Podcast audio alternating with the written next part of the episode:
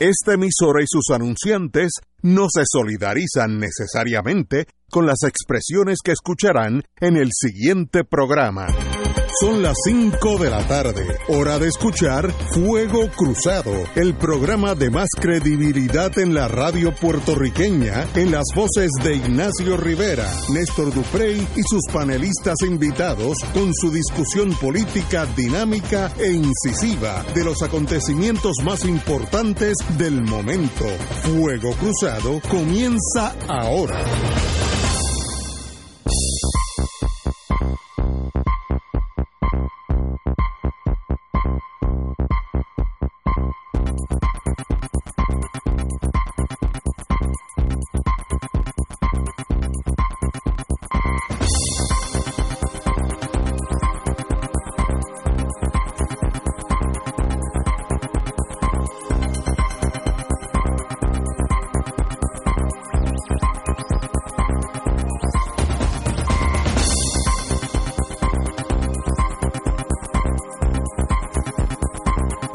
In the US of A, son las 17.01 horas en español, 5 y 1 minuto, así que estamos aquí, Romancing the Stone, o miércoles, miércoles día ya si estás en Italia, la Bella Italia.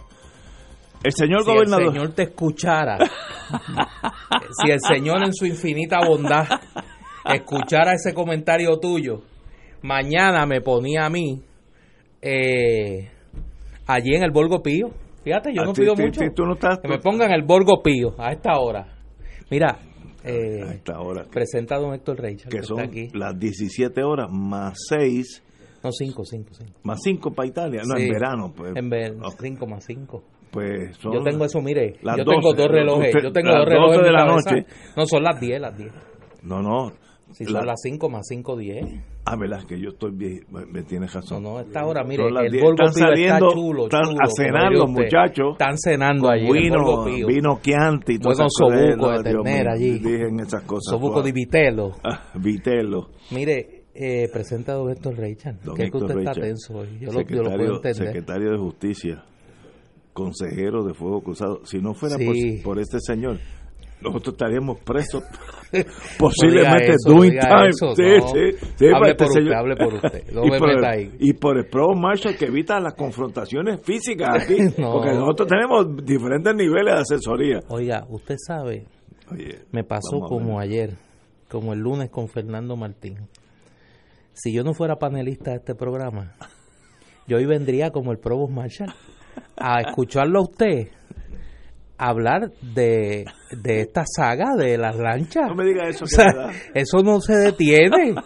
Eso cada día es peor. Llevo 20 años con esa. Oye, Bueno, yo traje hasta el- la vestimenta de marino. porque Sí, sí, Por- sí. Hoy, hoy el primer y tema obligado Oye, es la yo- situación de los lanchas bueno, de el señor gobernador Rosselló Que no sabe quién es Ismael aceptó durante la mañana de hoy, de hoy miércoles, la renuncia del director, se me hasta difícil leer la noticia, aceptó el señor gobernador durante la mañana de hoy las renuncias del director ejecutivo de la ATM, que son las lanchas, Juan Maldonado, ante las irregularidades denunciadas en torno a la transportación de carga privada hacia Vieques la semana pasada, lo que le impidió a la ciudadanía de recibir suministros y pudieran transportar sus vehículos para regresar a sus hogares.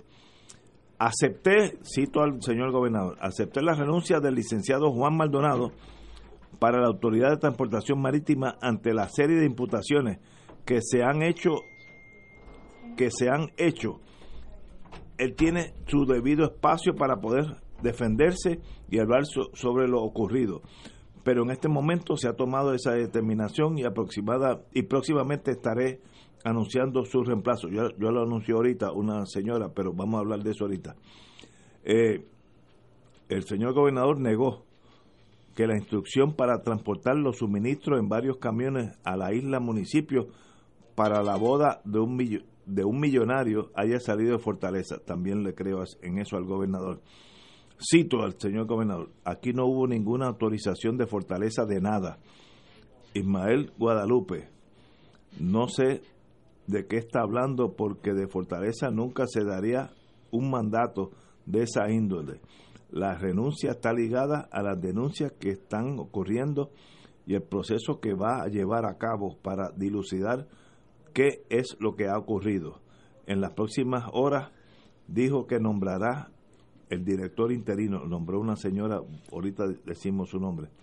Nosotros vamos, cito, nosotros vamos a evaluar todos los eventos ocurridos, vamos a adquirir toda la información y tomar los pasos adecuados siempre que haya sido nuestra política de dilucidar lo ocurrido. Nosotros tenemos una conversación y entendemos que es el mejor paso para seguir hacia adelante. Ahora el licenciado tiene que y ha estado comunicando su versión de los hechos que él como director conoce y ahí se basarán en lo que sería la subsiguiente evaluación.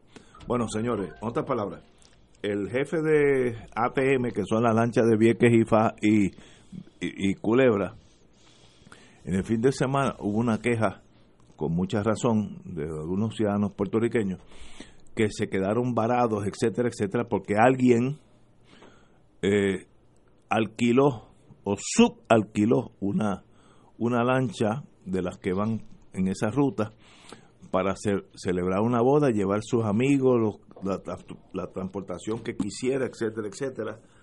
Y entonces pues la desviaron de la ruta comercial y se fue en una ruta privada. Como abogado, el contrato de privatización con esas lanchas permitía ese uso, porque si, si hay un inciso que dice que de vez en cuando eh, la empresa privada puede desviar las lanchas, pues es totalmente eh, correcto legalmente. Así que cuidado con disparar de la cintura y no saber que estuvieran autorizados. Ahora, no hay duda, y respectivamente de los abogados, como nosotros a veces nos enredamos nosotros mismos, que dejaron al pueblo a mitad de camino y eso siempre está mal. ¿Qué hacemos? ¿Cómo se corrige? Eh, sigue el problema de las lanchas de Culebra y, y, Vieques. Eh, es una catástrofe hace 40 años. No hay, no hay mejora. ¿Qué se hace? Compañero, don Héctor Rachel. Muy buenas tardes. Muy buenas tardes a todos. El, el tema es complejo y sencillo a, la vez. Eh, es complejo cuando miramos que las declaraciones de Fortaleza son un, tanto confusas en cuanto a, la secuencia de los hechos y, qué prerrogativas tendría la persona que dirige la unidad del gobierno, que es la TM, para determinar el, el uso de esos vehículos que son de transportación pública, ya sea de carga o de personas. Eh, lo, complejo es la dificultad de precisar la información. Lo sencillo es que si tenemos un sistema de transportación pública entre Puerto Rico y, y sus islas, municipios, pues entonces es, es razonable pensar que existe un protocolo de cómo se lleva a cabo ese proceso de transportar carga y personas. Así que habría que ver si la raíz del problema es que no existe una directriz clara en cuanto a cómo se maneja una situación en donde una sola persona quiere acaparar todo el cupo de cargas o de cupo de personas en una embarcación de servicio público.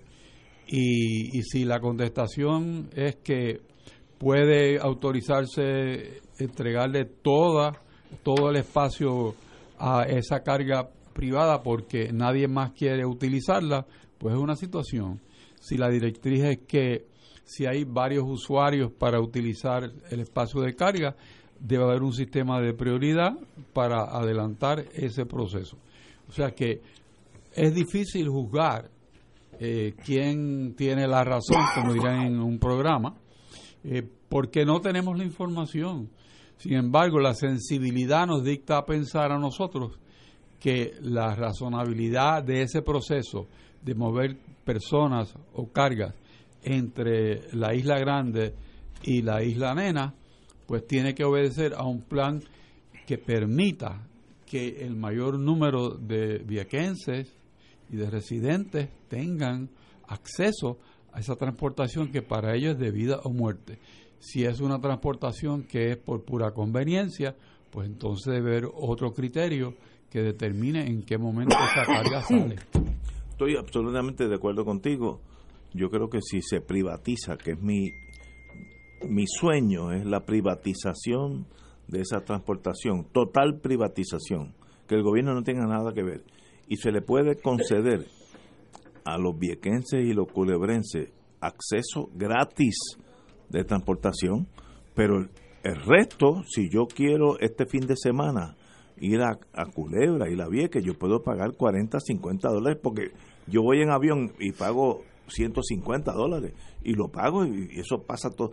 ¿Cuál es el problema? No veo cuál es el problema con la privatización. Ahora, tampoco se puede desviar la carga para privatizarla para una fiesta de alguien de los poderosos y dejar al pueblo varado. Eso pues hay, que tener un balance. Vamos a una, una pausa y amigos y regresamos con don Néstor Duprey Salgado, que estoy seguro que tiene algo que decir sobre esta saga de, las ¿Tú crees que tengo algo que tal vez tal vez tenga que decir algo. Vamos a una pausa.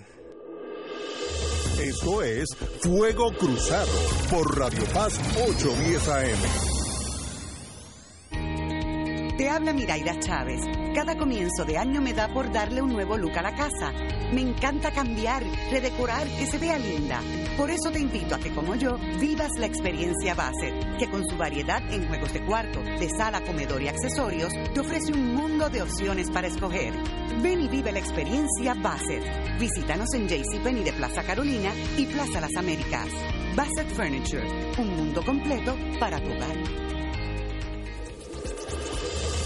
Fuego Cruzado está contigo en todo Puerto Rico.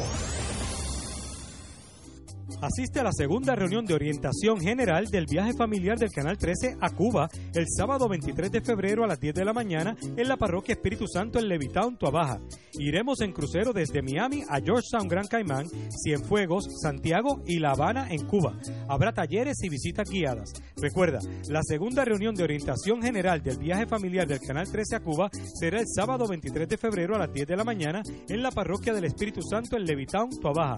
Marca ahora y reserva tu espacio llamando a Puerto Rico Viaja al 787-918-8989. Si estas restricciones aplican, nos reservamos el derecho de admisión. Puerto Rico Viaja, licencia V85. Radio Paz te ofrece el mejor motivo para levantarte temprano y disfrutar el comienzo de un nuevo día de lunes a viernes con Enrique Liboy y Radio Paz en la mañana. La dosis perfecta de noticias, deportes y éxitos musicales de todos los tiempos, humor y curiosidades calendario de actividades y tus peticiones musicales por el 787-300-4982. Conéctate con el 810 AM de lunes a viernes con Enrique Liboy y Radio Paz en la mañana. 2.6 millones de autos en Puerto Rico, algunos de ellos con desperfectos.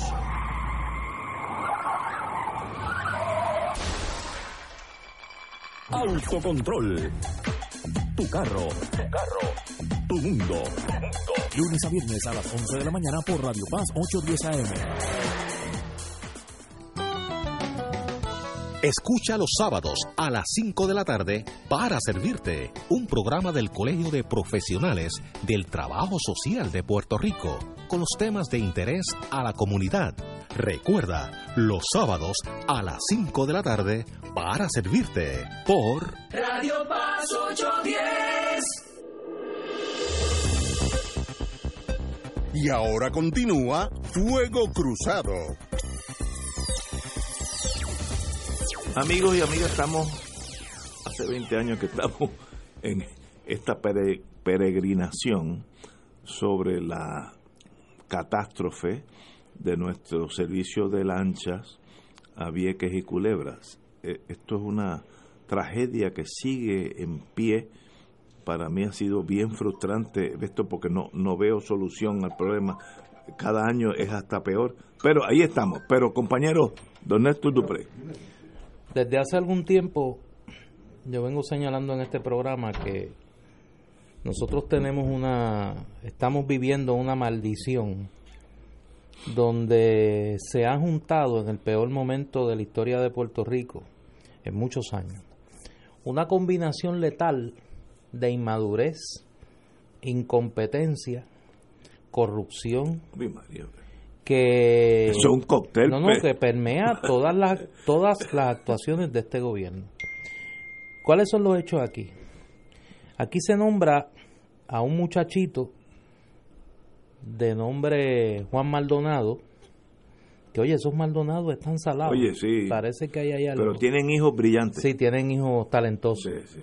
Pues este ciudadano, Juan Maldonado, lo nombraron director de la Autoridad de Transporte Marítimo.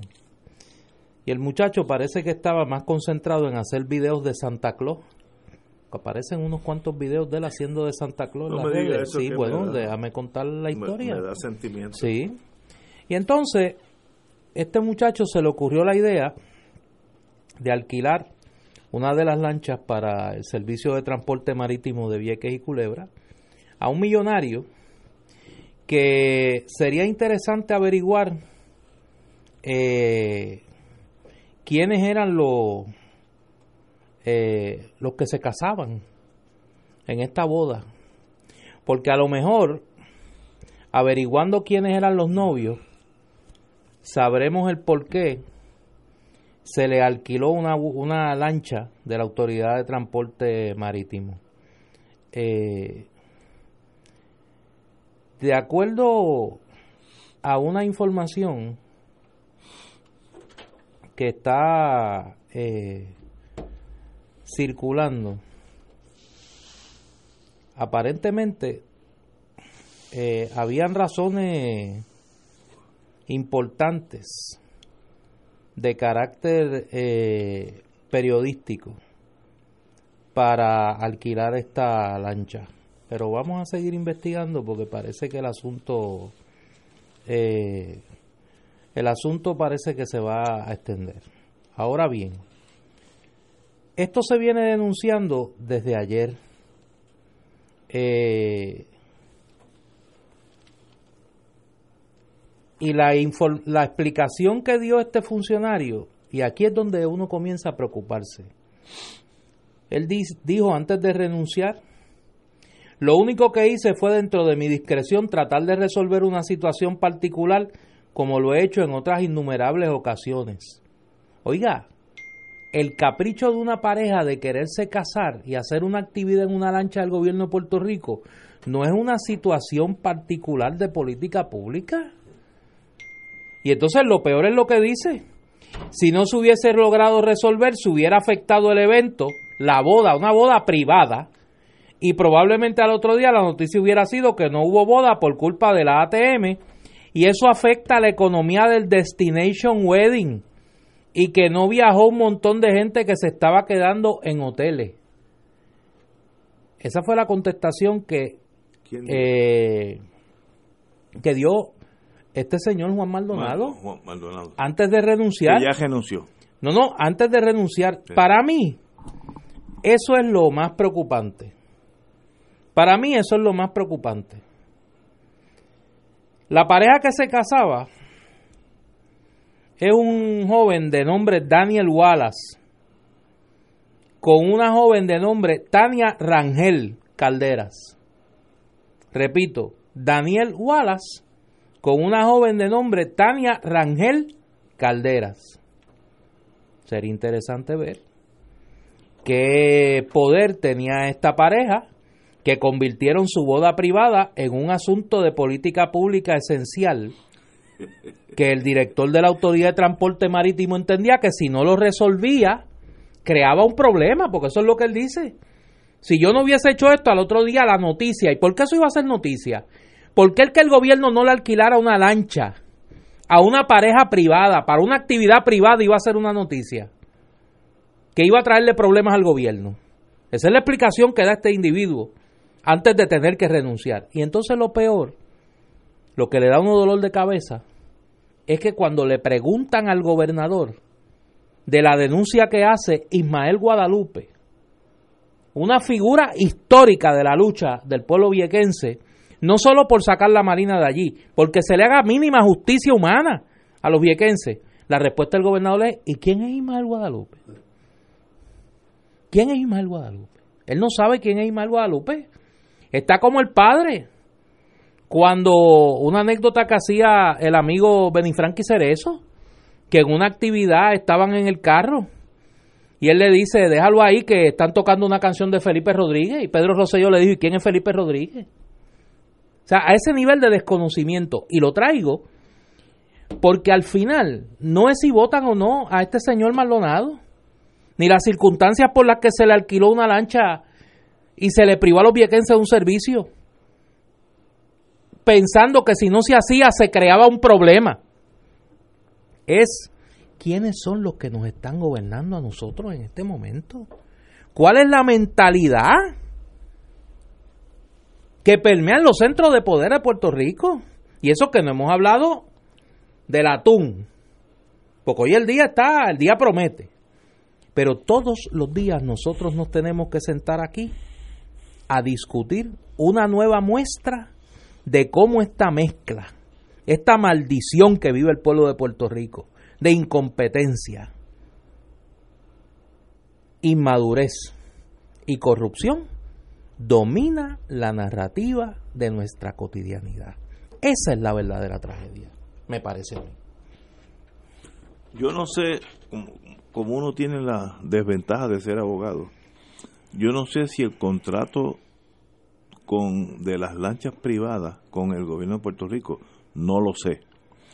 Tiene una cláusula que permite que en ocasiones especiales el contratista, que serían las lanchas privadas, puedan desviar una lancha para un uso ultra privado, eh, como en este caso. Así que puede ser que sea totalmente legal dentro del, del convenio con el gobierno. No estoy, Como yo cuando uno es abogado, uno siempre iba a corte, uno tiene que estar velando que el otro no es manco.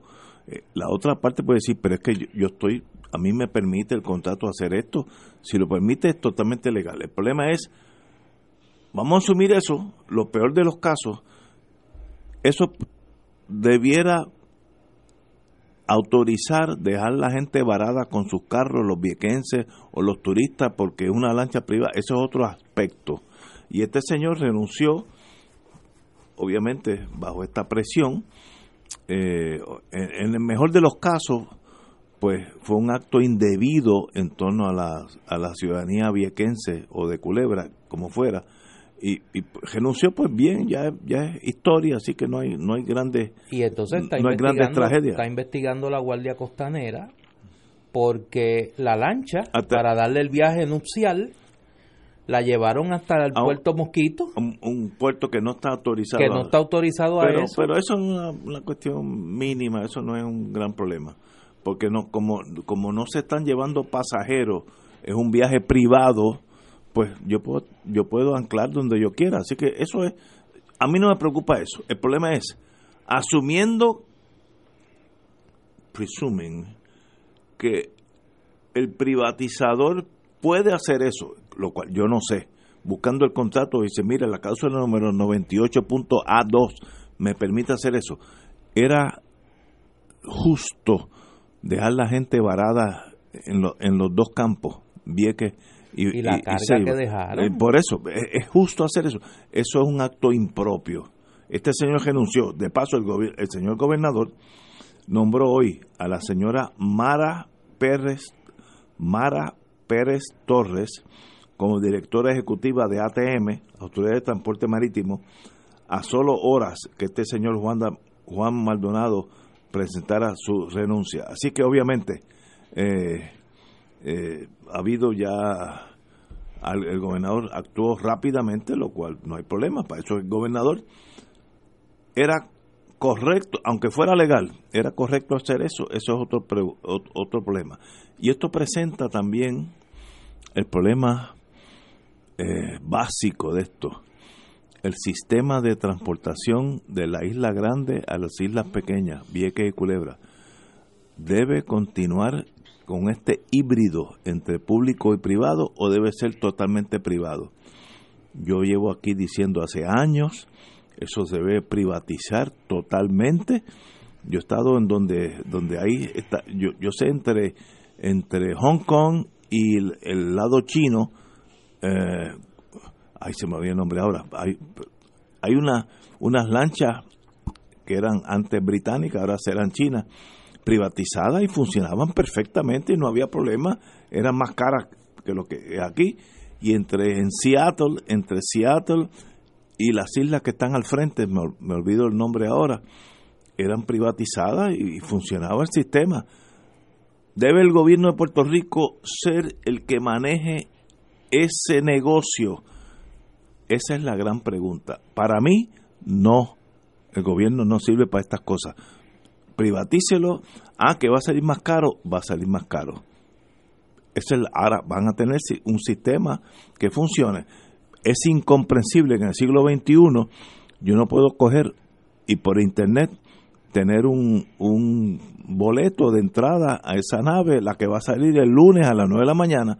No puedo, tengo que amanecerme allí el domingo a las 3 de la mañana, llegar allí para coger la lancha de las 9 del lunes. Si me llueve encima, como pasa, pues me, me llueve encima. Eso, eso es siglo XIV, señores. Adelantemos. Ah, que salir más caro, sí, pero el gobierno no es garantizador de transportación gratis a nadie. Ah, que sería mejor que lo hagan, pero como no pueden hacerlo, han probado ineptitud. Privatícenlo y salgan de ese problema. Tenemos que ir a una pausa. Sé que algunos de ustedes pueden diferir de mí. That is the way it is. Estoy hablando con mi corazón. Señores. Fuego Cruzado está contigo en todo Puerto Rico.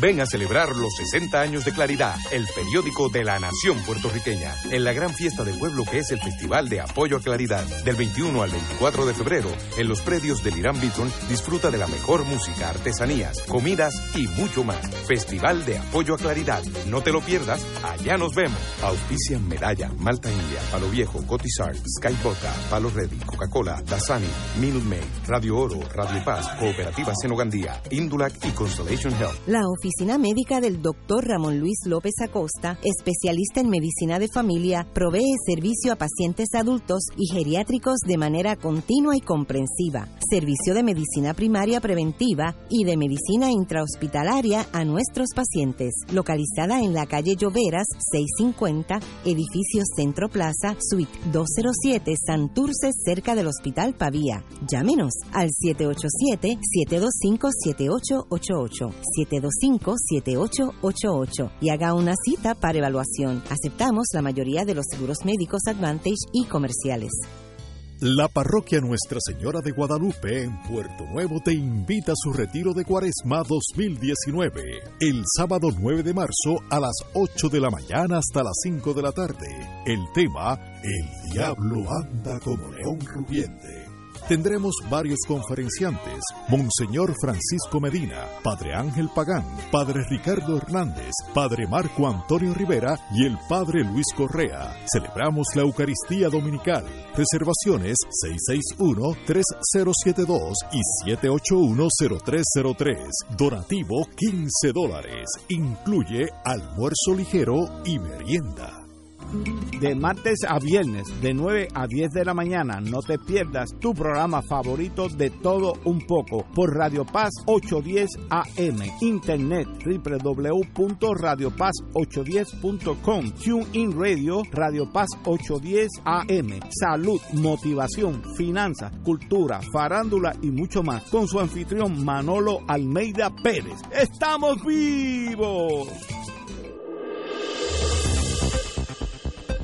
Y ahora continúa Fuego Cruzado.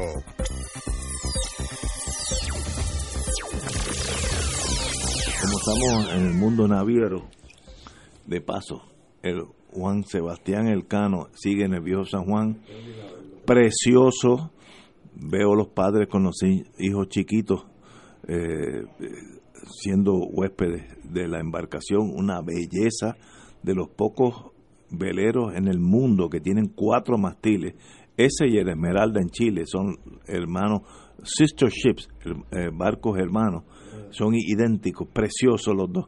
Así que aquellos que son puertorriqueños y quieran darle a sus hijos o a sus nietos un paseo al futuro o al pasado, como ustedes deseen, eh, vayan al Viejo San Juan y vean ese, ese, ese precioso buque Juan Sebastián Elcano de la Armada Española, que de verdad vale la pena. A mí me llevaron cuando yo era chiquitito, como dije ayer, niño, a el Antilles, que era un barco de civil, no, no pero yo era un niño y me abrió los ojos a oír francés por primera vez porque el banco era el barco era francés, una belleza, me, uno brinca las callecitas de su vida y ve otro mundo, así que eso es importante. Abuelos y padres, lleven sus nietos y hijos a ver el Juan Sebastián Elcano. Pero de día.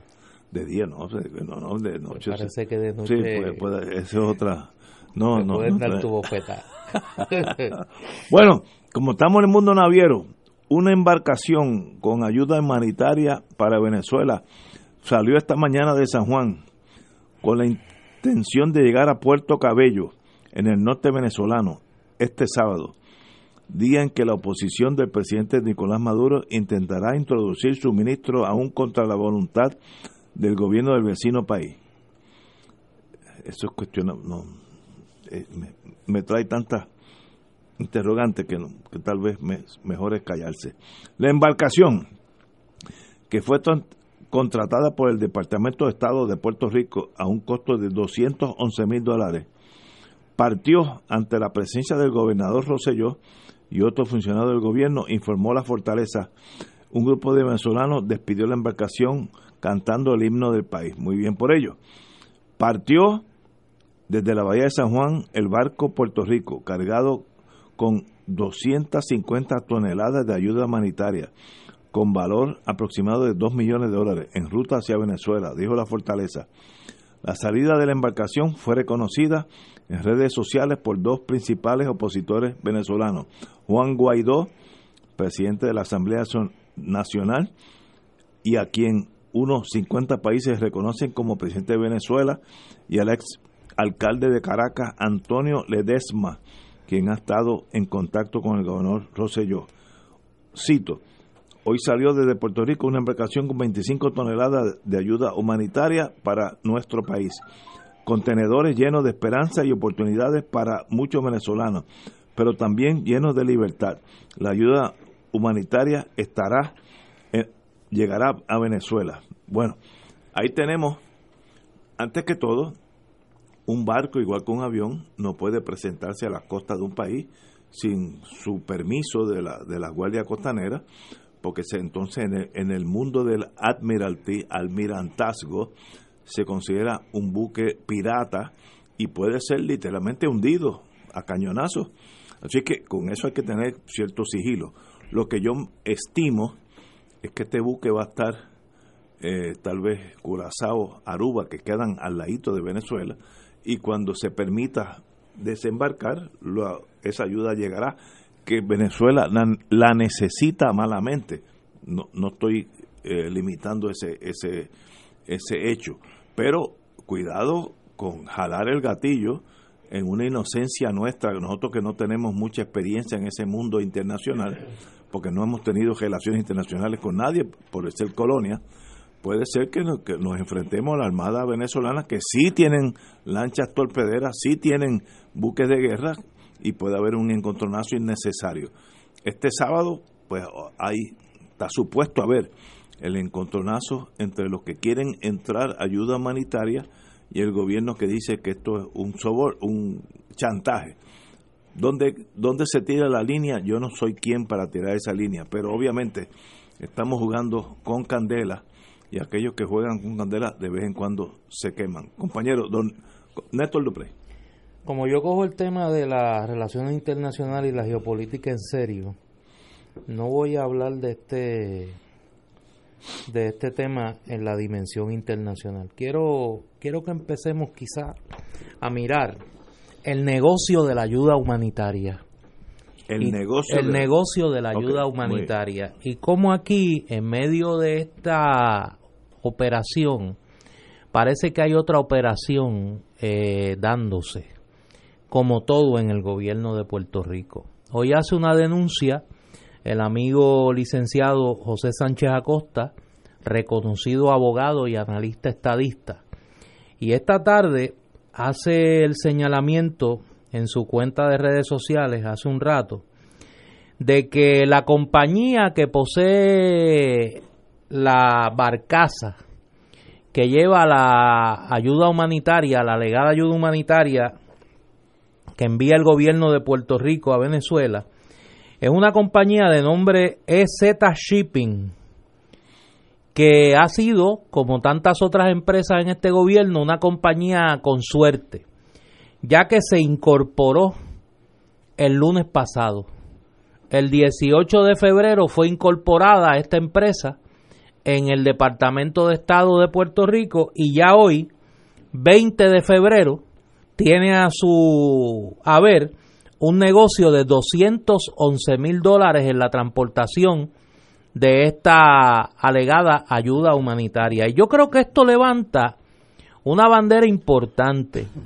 Sería bueno saber, y yo le hago esta pregunta a las buenas y buenos amigos del exilio venezolano, que son verdaderos luchadores por la democracia, los derechos humanos y la libertad, que se avergüenzan de cómo se ha comercializado y se ha politizado desde el punto de vista puertorriqueño el legítimo reclamo de un sector amplio del pueblo venezolano, sería bueno que se supiera quiénes son los que están convirtiendo la lucha por la democracia en Venezuela en un negocio en Puerto Rico.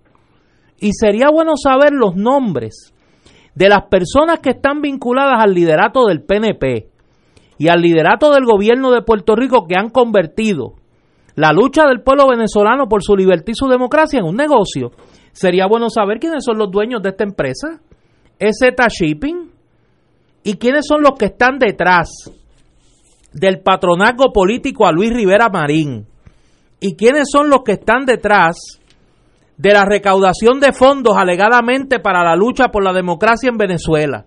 Y sería bueno saber la relación de esos personeros ligados al exilio venezolano y al PNP con personajes en los medios de comunicación en Puerto Rico. Y yo lo digo con la autoridad moral que me da haber utilizado este micrófono para crítica de algunos, para exigir el derecho de los venezolanos a decidir libremente su gobierno y su destino. Y para criticar con vehemencia lo que entiendo que es un abuso a los derechos humanos y a la democracia en Venezuela. Y desde esa condición yo exijo que se sepa, como puertorriqueño, que sí creo en la democracia en Puerto Rico, en Venezuela y en cualquier lugar del mundo, pero creo en la honestidad. Y creo que la conquista del poder se tiene que hacer con las manos limpias. Y en ese sentido es bueno que se sepa quiénes son los que están convirtiendo esta lucha legítima del pueblo venezolano en un negocio, un negocio en Puerto Rico, un negocio político y un negocio económico. Empezando por quiénes son los dueños de esta empresa EZ Shipping, ¿Quiénes son los empresarios venezolanos que son grandes aportadores del PNP en Puerto Rico? ¿Y quiénes son los que están convirtiendo la lucha del pueblo venezolano por su libertad y su democracia en un negocio en Puerto Rico? Compañero don Héctor Richard.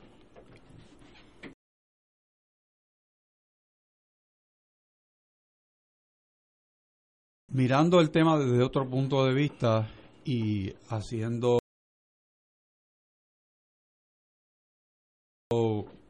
uso de la experiencia recién pasada, eh, que se intentó llevar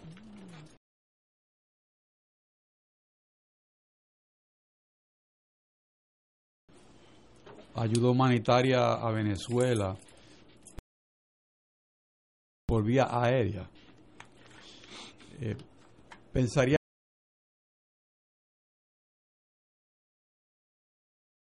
que ya aprendimos la lección que Puerto Rico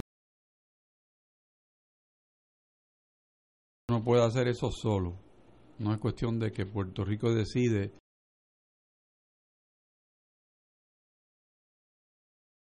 impactar un proceso político en, Venezuela si no está de la mano de los Estados Unidos. Obvio.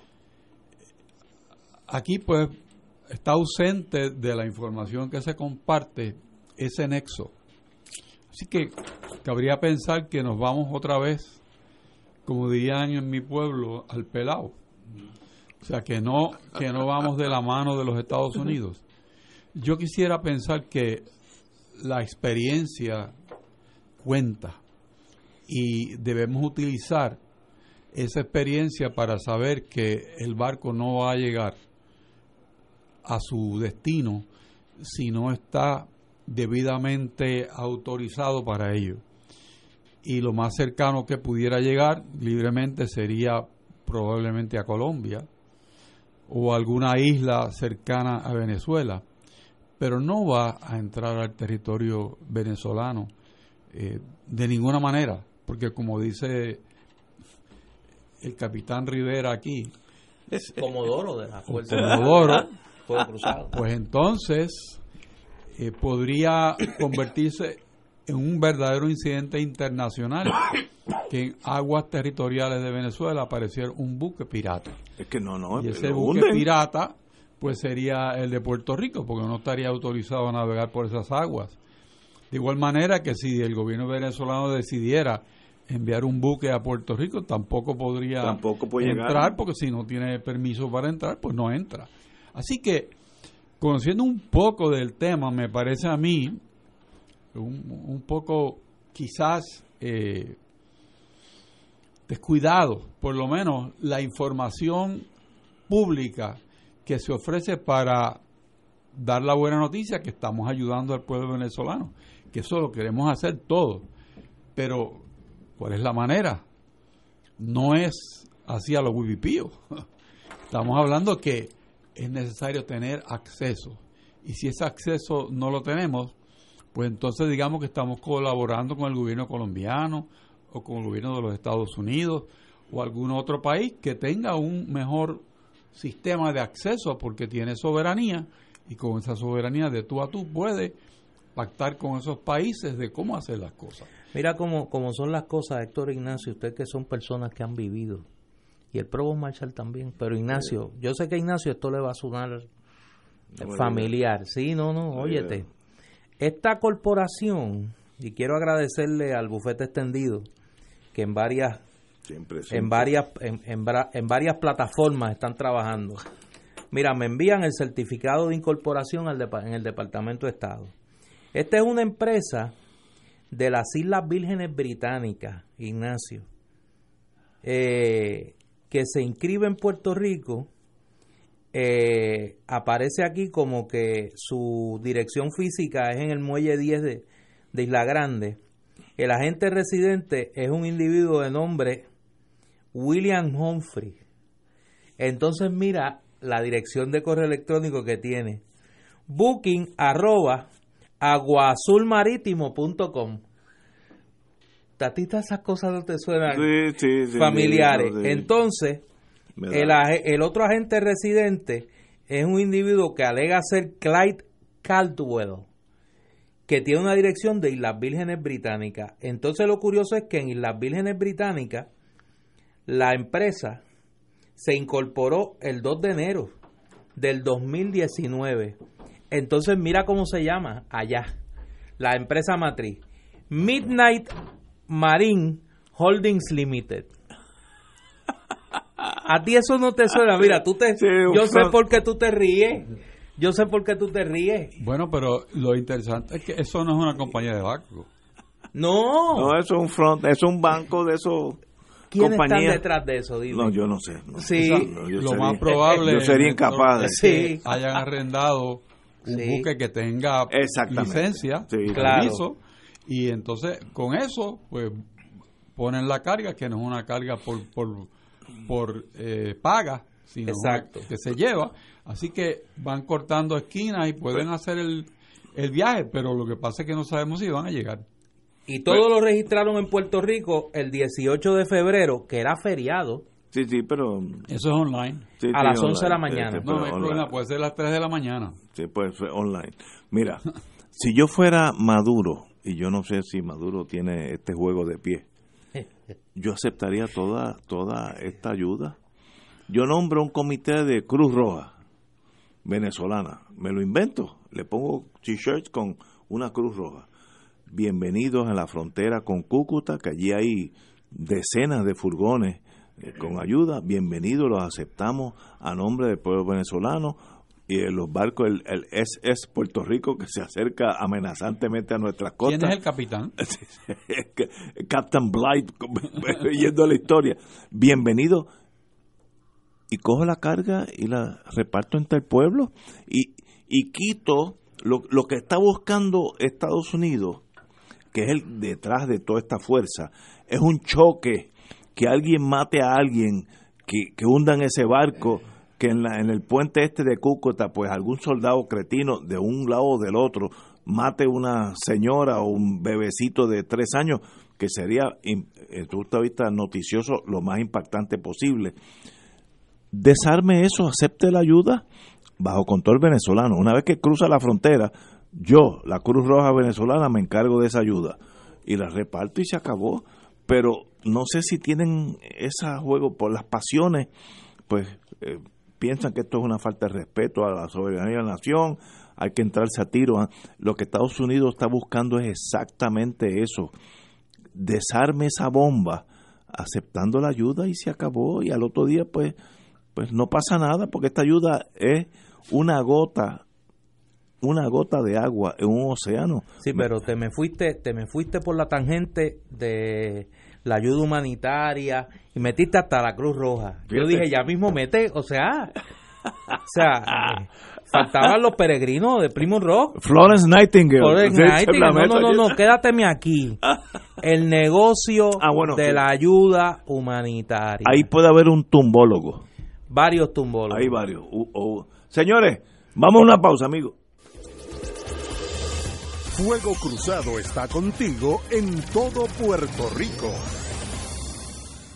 La tecnología avanzada al cuidado de su salud tiene un nombre. Advanced Imaging Interventional Center. Siempre con innovadores servicios en radiología diagnóstica y un personal certificado brindándole confiabilidad con resultados más certeros en todas sus pruebas. Ofrecemos MRI, tomografía computadorizada, angiografía digital, neuroradiología, sonografía y ahora con nuestro nuevo servicio avanzado de PET-CT para pruebas de alta eficiencia. Advanced Imaging, edificio Arturo Cadilla, Centro Médico San Pablo Bayamón, 269-2442. Anímate, pues queremos invitarte a una experiencia única, a visitar la tierra donde nació, vivió, murió y resucitó nuestro Señor Jesús, que marcará, transformará y desatará un proceso de crecimiento espiritual. Anímate y ven a orar con las Sagradas Escrituras y a tener un encuentro personal con Jesucristo, pues no somos turistas, somos peregrinos. Podrás celebrar la Santa Misa en los santos lugares y el sacramento de la confesión. No te arrepentirás de ir. Será del 29 de mayo al 9 de junio. Los precios que te ofrecemos son con las tres comidas diarias incluidas y pasaje aéreo con sus impuestos. Para más información llama a los teléfonos 787-929-4070 y 787-755-8670. Director espiritual y coordinador, Padre Danilo Martínez Duarte. Llama ya.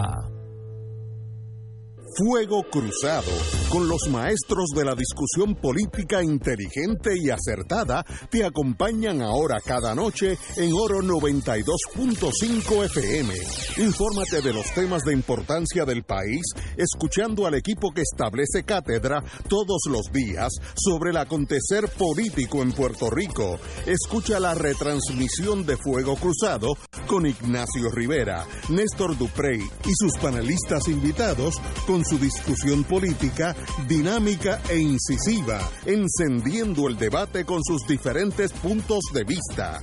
La clase comienza a las 10 de la noche en retransmisión diferida de lunes a viernes por Oro 92.5 FM. Escucha los sábados a las 5 de la tarde para servirte un programa del Colegio de Profesionales del Trabajo Social de Puerto Rico con los temas de interés a la comunidad. Recuerda, los sábados a las 5 de la tarde para servirte por Radio Paz 810. Y ahora continúa Fuego Cruzado.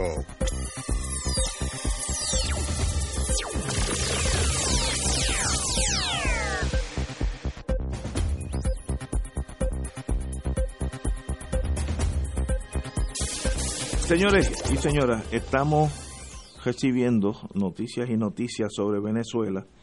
el gobierno brasileño discute el envío de una misión humanitaria que este sábado llegaría a Ro Roraima, estado fronterizo con Venezuela, obviamente por el, por la, el Amazonas eh, para arriba, con la frontera con Venezuela, con el objetivo de abastecer ese país de alimentos y medicamentos. Aunque la misión fue anunciada oficialmente por el Ministerio de Relaciones de Exteriores brasilero, todavía no fue definido cuál será su alcance. Estamos en discusión, respondió la asesora la asesoría de prensa de Itamartai, Palacio, sede del Ministerio, Ministerio de Relaciones Exteriores. a una consulta de Associated Press. Eh, este miércoles está prevista una reunión de la autoridad brasileña con María Belandría, embajadora en Brasil, designada por el jefe de la Asamblea Nacional Venezolana y líder opositor Juan Guaidó. En otras palabras, Brasil se une, se une a por la frontera sur, que es una buena táctica, por la frontera sur, eh, enviar ayuda para que las Fuerzas Armadas de, Venezuela tengan que estar divididas.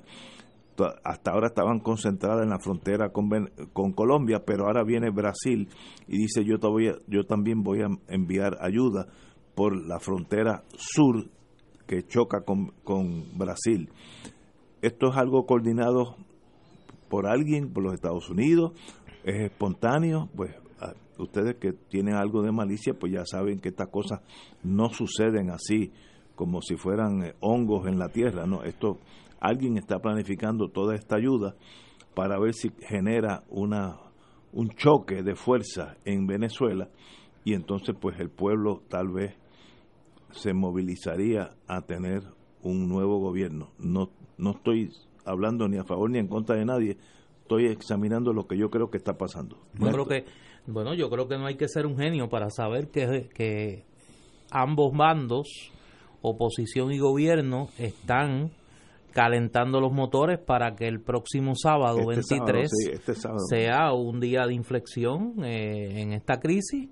Eh, toda la concentración de envío de ayuda humanitaria con el, con el objetivo de que entre a Venezuela de una forma u otra el día 23, el cierre de, eh, de las rutas marítimas desde las islas del, de, desde Curazao eh, para Venezuela, cuando estos gobiernos eh, ya habían anunciado que desde sus puertos, el gobierno holandés había anunciado que desde el puerto de Curazao iba a estar enviando ayuda humanitaria a Venezuela.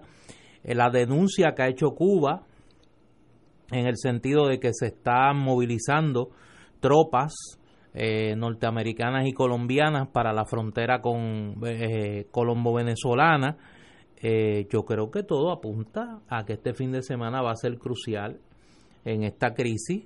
El silencio de los países que habían en un inicio ofrecido sus buenos oficios para mediar en esta en esta crisis, pues yo creo que todo apunta a que a que este sábado va a ser un día importante eh, en, en el futuro eh, de, de esta crisis que no no creo que vaya eh, por buen camino.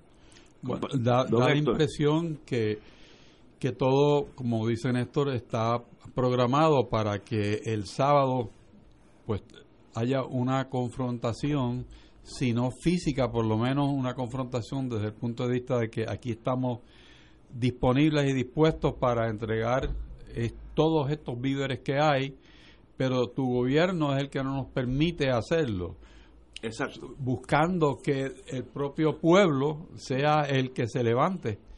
Y al levantarse el pueblo, entonces entra la ayuda humanitaria. O sea que parece una cosa de una lectura de un libro o de una película, pero es como realmente está planificado. El, el hambre es una arma bien potente Oh, y, y la falta de salud es un arma muy potente. Y, y contra eso es muy poco lo que uno puede hacer. Puedes mantener en cautiverio una persona con hambre, pero libre no. no hay duda si es que Estados Unidos, yo, yo estoy especulando, yo no sé nada de esto, no hay duda que Estados Unidos quiere ese encontronazo. Y para los intereses de los interventores, ahora estoy siendo analista, dejo el corazón aparte, sería magnífico un confrontamiento bélico donde y si matan mujeres y niños mejor. Mire lo, lo cruel que estoy siendo desde el punto de vista macro de los intereses imperiales de una que otra nación eso eso sería desli, eh, le quitaría el, el, la buena gobernanza al, gobierno de Venezuela si matan niños porque querían comer, etcétera, etcétera. Así que tú, es un win-win situation para el gobierno de Trump, que yo creo que es el que está detrás de toda esta uh, saga. Porque si entra la ayuda, quiere decir que está, Venezuela está tan y tan mal que el mundo entero tiene que ayudarlos para que coman.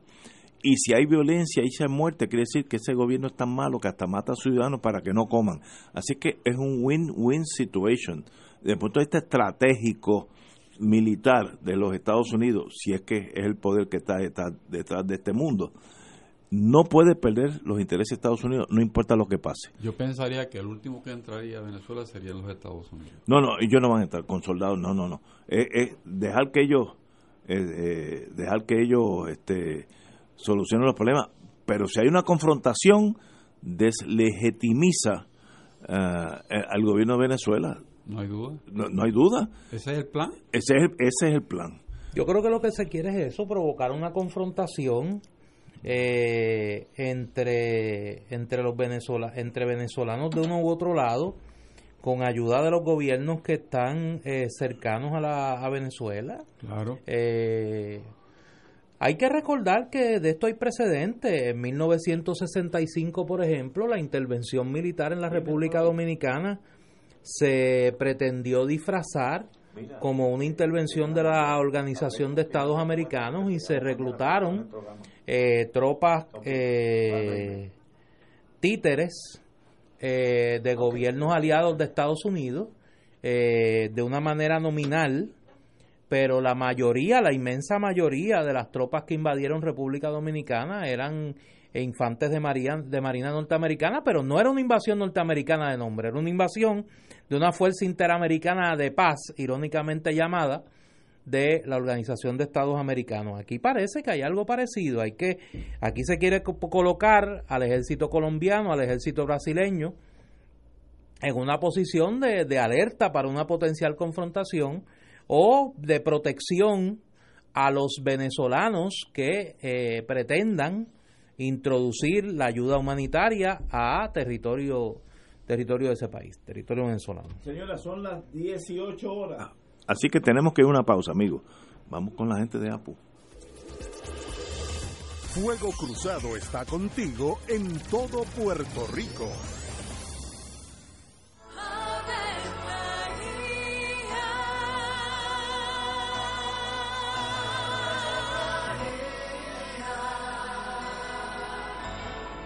El ángel del Señor anunció a María. Y ella concibió por obra del Espíritu Santo. Dios te salve María, llena eres de gracia, el Señor es contigo. Bendita tú eres entre todas las mujeres, y bendito es el fruto de tu vientre Jesús. Santa María, Madre de Dios, ruega por nosotros pecadores, ahora y en la hora de nuestra muerte. Amén. He aquí la esclava del Señor. Hágase en mí según tu palabra. Dios te salve María, llena eres de gracia, el Señor es contigo. Bendita tú eres entre todas las mujeres y bendito es el fruto de tu vientre Jesús. Santa María, Madre de Dios, ruega por nosotros pecadores, ahora y en la hora de nuestra muerte. Amén. Y el Verbo se hizo carne. Y habitó entre nosotros. Dios te salve María, llena eres de gracia, el Señor es contigo. Bendita tú eres entre todas las mujeres y bendito es el fruto de tu vientre Jesús. Santa María, Madre de Dios, ruega por nosotros pecadores, ahora y en la hora de nuestra muerte. Amén. Ruega por nosotros, Santa Madre de Dios. Para que seamos dignos de alcanzar las promesas de nuestro Señor Jesucristo. Oremos. Derrama, Señor, tu gracia sobre nosotros, que por el anuncio del ángel hemos conocido la encarnación de tu Hijo, para que lleguemos por su pasión y su cruz a la gloria de la resurrección por Jesucristo nuestro Señor. Amén. Gloria al Padre, al Hijo y al Espíritu Santo. Como era en un principio, ahora y siempre, por los siglos de los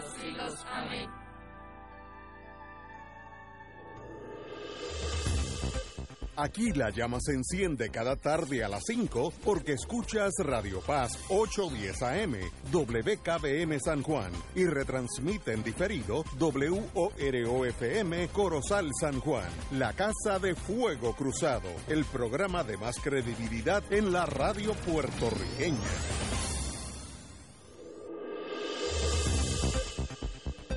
Y ahora continúa Fuego Cruzado.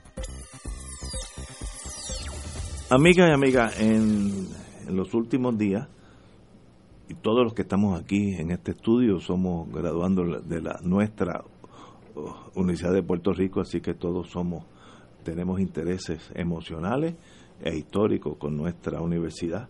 Y en estos días, pues, ha habido eh, aviso de tsunami en torno a nuestra querida alma mater, y tenemos con nosotros a los profesores Waldemar Vélez Cardona. Waldemiro, Waldemiro. Waldemiro Vélez Cardona y Ethel, la profesora Ethel Ríos Orlandi de la APU, la, la Asociación eh, puertorriqueña, puertorriqueña de Profesores Universitarios, que nos vienen a hablar para ponernos más al día de qué está pasando con nuestro alma mater. Compañero. Hace unos días en, en la prensa del país se discutió una información en términos de un informe que rindió la Universidad de Puerto Rico a la Middle State Association, que es la entidad que acredita a la universidad, donde se discutían varios escenarios, incluyendo el potencial cierre de la universidad, y esto a raíz de las advertencias que había hecho esa entidad acreditadora de el efecto que podría tener la universidad eh, los recortes que la Junta de Control Fiscal ha obligado a la institución a hacer. Y en ese sentido nosotros quisiéramos que ustedes nos ayudaran a, a, describir ese escenario y cuán real, porque mucha gente se preguntó si esto era un escenario hipotético o realmente era una posibilidad eh, real. Digo, además de darle la bienvenida a los dos queridos amigos que eh, siempre es un placer verlos y tenerlos por aquí. Bienvenido. Gracias. Gracias. Hay que reconocer que la Universidad de Puerto Rico está en el peor momento que ha estado con relación a su acreditación.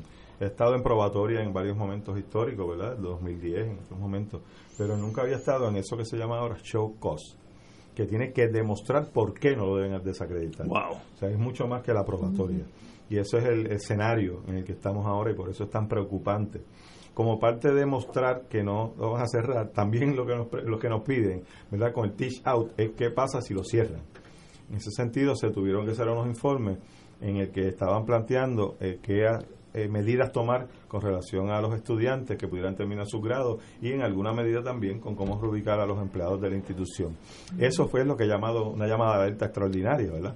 Porque estaban diciendo ya un escenario de cierre prepárate para el escenario de cierre y explícame qué vas a hacer si cierra la universidad. Wow. Entonces, eso, no, ha, no, ha, pasado eso históricamente en ningún momento. Por eso es que ha sido algo, una alarma tan preocupante, con ya una posibilidad mucho más cercana. Exacto. Y es importante explicarle a los, a los radioescuchas que cuando ocurre el proceso de acreditación, que es un requisito del Departamento de Educación de, de los Estados Unidos para eh, que los estudiantes adscritos que estudian en esa institución puedan recibir becas, por ejemplo, Exacto. y para que los profesores y la institución puedan fondos recibir federales. fondos de investigación eh, de origen federal, etcétera. Ellos delegan en siete acreditadoras regionales, una de las cuales es la Middle State que nos toca a nosotros, eh, verificar que existan condiciones que garanticen que esos estudiantes puedan eh, con, completar sus estudios eh, y que sean de excelencia, etcétera. Cuando se acredita la institución, se establece la presunción de que puede hacerlo. Anualmente, la institución tiene que someter los estados financieros auditados para validar de que tienen los recursos para hacerlo. Que y que los ha usado adecuadamente. Cuando la situación en que estamos es que esa, esa presunción de que usted puede hacerlo se revierte.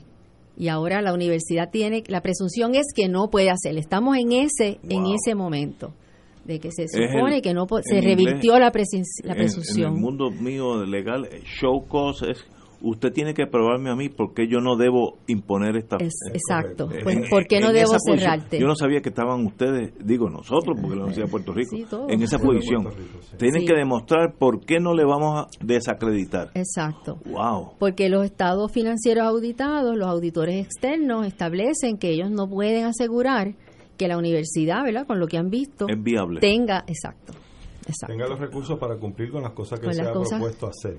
Porque hay una diferencia importante entre lo que son los presupuestos y los estados financieros. Los presupuestos es lo que se propone hacer, los ingresos que se espera tener y los gastos que se propone tener también. Y los estados financieros es lo que ocurrió realmente. Y Por si- eso son tan importantes. Y yo y si yo fuera dictador del mundo, que dudo que la edad mía llegue a esa etapa, hubiera sido muy bueno, pero si yo fuera dictador del mundo, le digo, ustedes que están allí, en la, en la línea de fuego, ¿qué es lo que hay que hacer para que esto no suceda? Di- y yo tengo el poder de concederles lo que ustedes me pidan, yo se lo voy a conceder. ¿Qué ustedes me dirían? Que se reviertan los fondos que se habían estimado que se iban a utilizar para eso. O sea, aun cuando... No, no, no, es que no, ve, no entendí.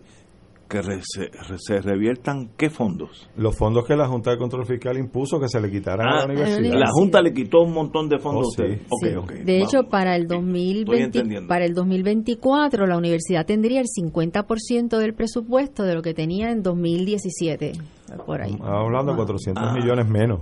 En otras palabras, la están asfixiando económicamente. Exactamente. Wow. El cuartito de el señor de los tres este Tres palitos. Exacto, no quería decirlo yo.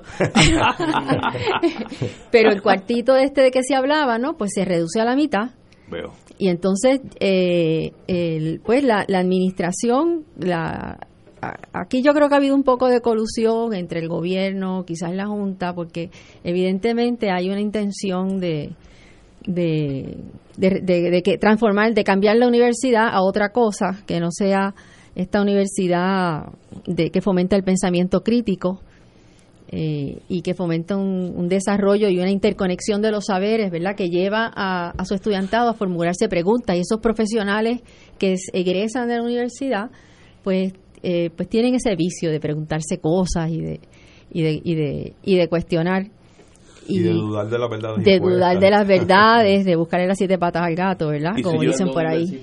Es, esa es la médula, ¿verdad? Del ser universitario. Y si yo fuera gobernador de Puerto Rico, que obviamente no lo soy, de los 11 recintos, si ustedes cierran 7, estoy inventándome esto, la, la ecuación económica mejoraría y ustedes pudieran seguir acreditados. Bueno, es el asunto de botar la mitad de los muebles, ¿verdad? Sí. Se- eh, Eso sería la opción de, de reducir el cuartito. Lo que plantea aquí el compañero eh, Waldemiro es que nos dejen los 832 porque ya si el 832 qué? millones, Ok. ¿ok? En eso fue que se paró. la- se detuvo, se, se redujo, la, uni- la universidad se ha ido, ¿verdad? Los distintos gobiernos han, le han ido sacando un poquito de aquí y un poquito de allá. Y en un momento se, se redujo a 832 millones. ¿Y todavía sigue así? No, Ah, se no. ha ido reduciendo. Ah, veo.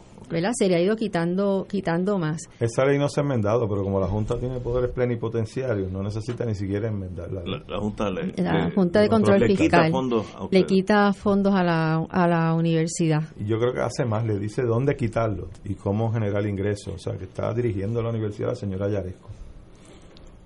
Pero, pero el problema, por lo menos desde el punto de vista de la universidad, es que quienes se supone, y ustedes me corrigen, que defiendan la institucionalidad universitaria y la integridad de, de- de la, de la estructura y la capacidad de la institución para poder brindar los servicios que se supone que dé la educación a, a los estudiantes universitarios, que es la administración, un poco ha cedido ese, eh, eh, eh, esa responsabilidad y, y lo que ha tratado es de acomodar sus acciones a los designios de la Junta. ¿no? Exactamente. Una de las cosas más graves y peligrosas es que continuamente se está minimizando el problema. Cuando uno tiene un problema grave, ¿verdad? cuando un, hay un huracán y uno dice que es una lloviznita, pues realmente no va a poder atender la situación. Y el riesgo es que se vaya todo el mundo a ajuste cuando es el huracán y no es una lloviznita. Y eso, pues de alguna manera, eh, es una de las cosas de las que ha estado pecando la administración, diciendo, nosotros podemos bregar con esto, esto se puede atender. Incluso parte del problema es que es muy apresurado. O sea, 200 millones en un año a otro, prácticamente en dos años que te reduzcan un presupuesto. Y bueno, tú tienes que ajustarte a la nueva realidad, pero es que no es posible ajustarse a una realidad tan dramática en tan poco tiempo tampoco. O sea, que no hay ni siquiera esa posibilidad. Y esas son las preocupaciones de Middle State. Ok, la estoy pensando del, del punto de vista contrario para ver si podemos por lo menos entender la, la derecha. La derecha considera que la Universidad de Puerto Rico es un pain in the back, un dolor de cabeza. Allá hay mucho, bueno, en mis años de encubierto en aquel mundo terciario, le llamaban, los federales llamaban a la Universidad de Puerto Rico Leningrad, porque era un centro de comunismo. Estoy hablando hace 30, 40 años. Algo de eso queda en la derecha, que ven a la universidad casi como un enemigo. Entonces, si la podemos privatizar o destruir, esa derecha dijo, bueno, qué bueno que ya salimos de este, de este, de estas células cancerosas. Es una realidad que nosotros, los que somos pro Universidad de Puerto Rico, tenemos que mirar. Hay un gobierno que mira con cierto eh, negativismo la actividad universitaria. ¿Eso es real? No, digo, yo sé que eso es real, pero ¿qué ustedes pueden hacer para combatir esa visión que en mis tiempos le llamaban Leningrado a la Universidad de Puerto Rico, a Río Piedra, estoy hablando? Eh, entonces, Noso- nosotros y el país, porque el país tiene no, no, que saber que, que yo estoy, yo es estoy ahí, totalmente yo, estoy con ustedes, estoy poniendo la versión ultraderecha. A mí me parece que lo que planteó Néstor, pues un poco abunda en, en la dirección de cuán lejos o cuán cerca está esa hipótesis, ¿verdad? Porque la junta, la misma junta de gobierno eh, ten- tiene un deber de fiducia de, de- de conseguir, de hecho, recursos para la universidad, y de defender los recursos de la universidad y, y lo que uno mira es como que se allanó demasiado de, de- de rápido. Así que puede haber algo por ahí en esa dirección. En términos de... Sí, da- dale, Waldemiro. No, que es que yo creo que lo que Profesor. es, es importante que el país tenga claro cuál es el impacto que tendría y tiene Oye, es ayudar una- a la universidad. eso es excelente. ¿Qué pasa si mañana se le quita la acreditación? ¿Qué pasa? Si se le quita la acreditación, deja de tener fondos federales, lo que implica que muchos estudiantes no van a poder continuar estudiantes, muchas investigaciones no se van a poder hacer y se pone ¿verdad? en un riesgo, eh, a menos que el gobierno compense los fondos que se le quitan con fondos estatales, cosa que no va a hacer. No va a hacer, porque no tiene ese pues, dinero. No va a poder operar como está operando hoy, definitivamente. Y, y las repercusiones que tiene eso, el debilitamiento de la universidad en todo el sistema educativo. En cuántos eh, colegas que se gradúan de la Universidad de Puerto Rico son luego profesores en las universidades privadas, conocemos muchísimos casos. Eh, cuántas tesis o investigaciones están también teniendo lectores, tutores de la Universidad de Puerto Rico en las universidades privadas, cuántas investigaciones se están haciendo colaborativamente, entre- incluso en laboratorios de la Universidad de Puerto Rico, en colaboración con profesores de las universidades privadas, cuántas novelas, cuentos, libros, obras de teatro se leen en las escuelas de Puerto Rico que han sido escritas y producidas por colegas universitarios que de la Universidad de Puerto Rico y podemos decir fuentes energéticas alternas que se han estado trabajando también, elementos de salud, las curas de enfermedades. O sea, la lista podrá ser interminable, en un programa no nos iba a dar para decir todo el impacto que tendría en el país. es que el, el, el desplome de la Universidad del Estado, en este caso nuestro en particular, no solo tendría un efecto en la actividad cultural, en las oportunidades educativas para nuestra juventud, sino en la actividad económica también.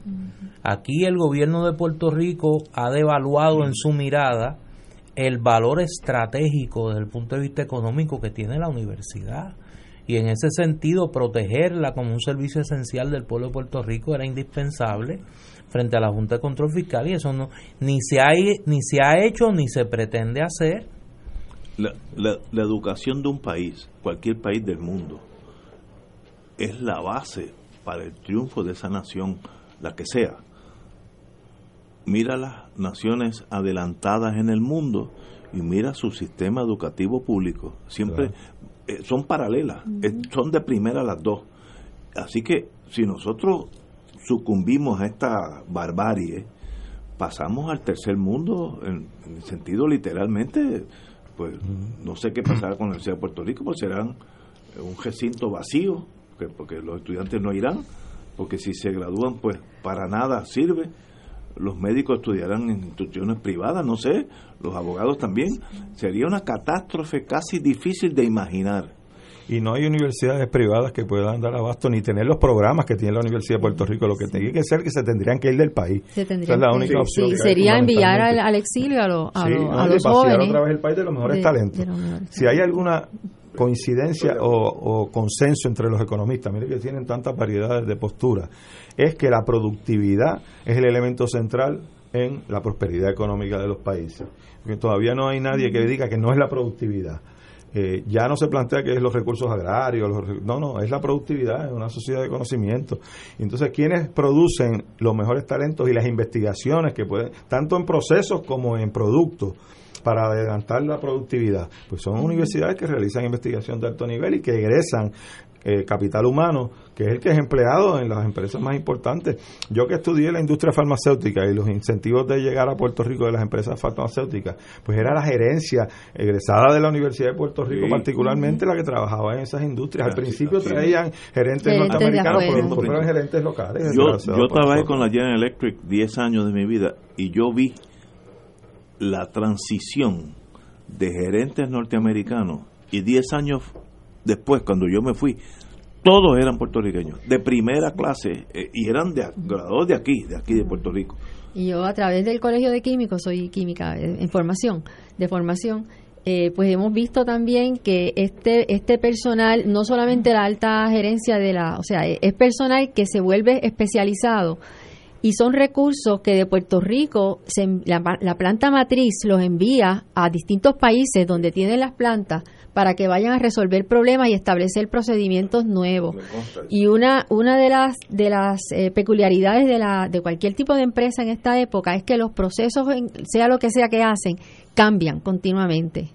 Y el tipo de formación que da la Universidad de Puerto Rico eh, le permite al estudiante que se mueva dentro de un espacio amplio y que pueda entonces eh, inventar eh, esas, esas cosas nuevas que hay que hacer en las industrias, eh, cambiarlas, transformarlas y, y mantenerse productivo eh, con esa formación básica que le ha dado la, la universidad, sin, ¿verdad? Ya se cubrió el asunto de las investigaciones, etcétera. Pero la industria de alta tecnología, que en un momento se quiso implantar en Puerto Rico, yo no sé si eso lo han abandonado, tengo mis dudas, decían si todavía persiste, pero esa industria de alta tecnología necesita eh, un personal que vaya con maestrías y con doctorados en, en el propio proceso productivo. Y eso lo produce la Universidad de Puerto La Rico. pregunta es, ¿la agenda es que el del país se reinvente, se fortalezca y puede hacerlo sin una universidad de Puerto Rico fuerte? Muy difícil. Ahora, si yo, como dije, fuera el, el líder del mundo, ¿qué necesita la- la universidad para subsistir esta tormenta que se le avecina? ¿Cuál, cuál es el, Bueno, el yo, antídoto? yo diría que el antídoto principal es el apoyo del pueblo. Eso yo creo que lo Nosotros, eh, pero yo creo que hay que hacerlo, más- hay más que contundentemente. necesitamos que el, que se que se haga escuchar, que se haga escuchar y que se exprese.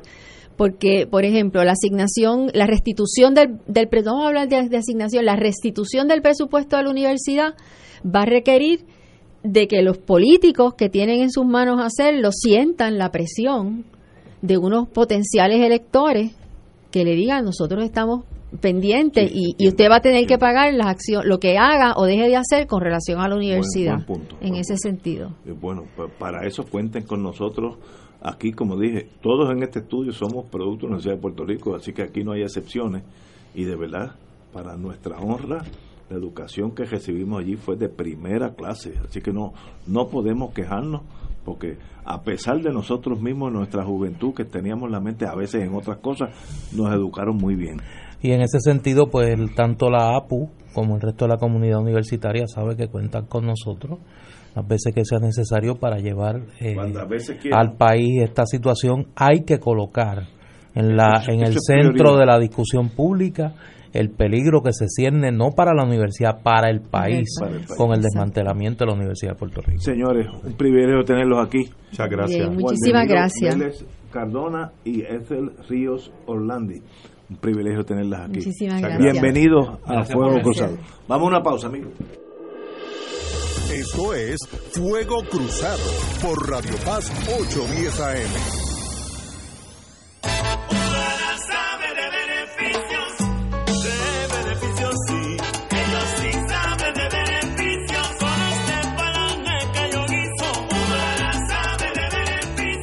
Beneficiario de Medicare Platino, conoce Humana Gold Plus y disfruta beneficios que te ponen a cantar. Llama a un representante autorizado de ventas de Humana hoy al 1-800-201-5781. Disponible todos los días de 8 a.m. a 8 p.m. y verifica si eres elegible para afiliación. Humana Gold Plus HMO DESNP es un plan de cuidado coordinado con un contrato Medicare Advantage y un contrato con el programa Medicaid en Puerto Rico. La afiliación a este plan de Humana depende de la renovación del contrato.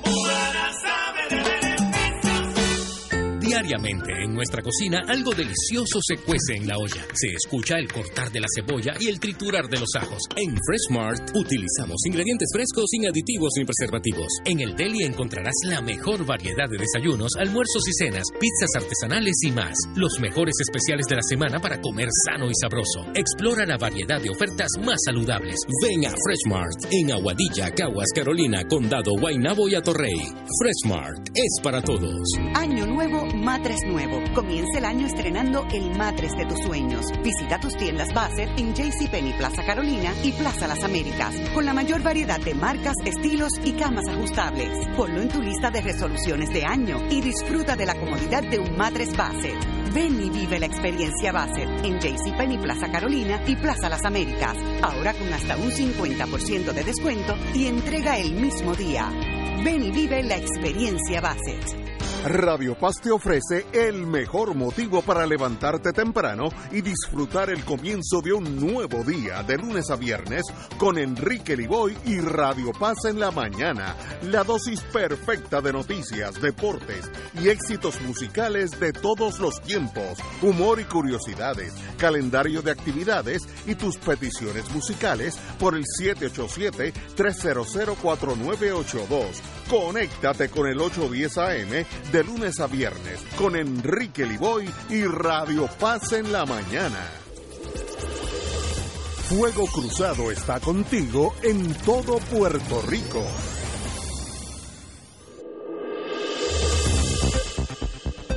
Y ahora continúa Fuego Cruzado.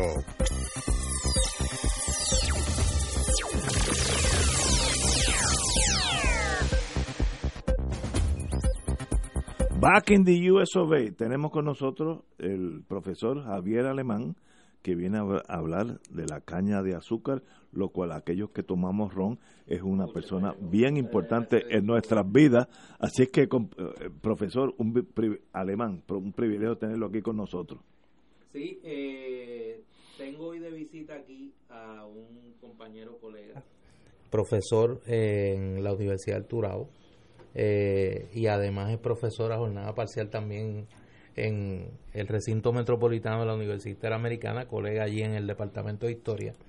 Javier Alemán, que viene hablando de una actividad que tenemos en la casa, allá en el recinto metropolitano de la Universidad Interamericana este viernes, el decimotercer simposio de historia, una actividad que se hace eh, anualmente auspiciada por el Centro de Investigación de Historia Oral de nuestro Departamento de Historia que dirige el doctor Pedro González, el maestro, eh, el tema de la caña.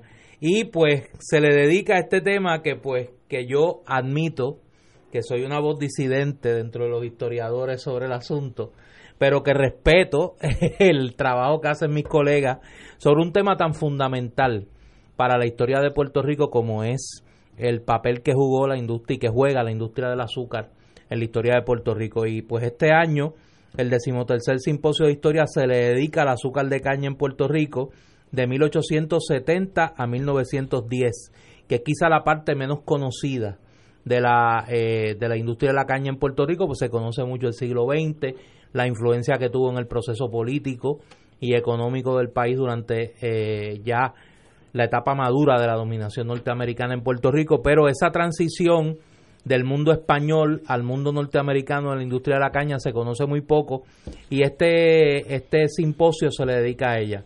Pues como yo no soy experto en el tema de, de la caña y Javier sí, y yo no soy ni en historia, soy todólogo, pues dejo a Javier para que hable un poco sobre el tema de qué se trata este decimotercer simposio de historia sobre el azúcar de caña en Puerto Rico. Bienvenido.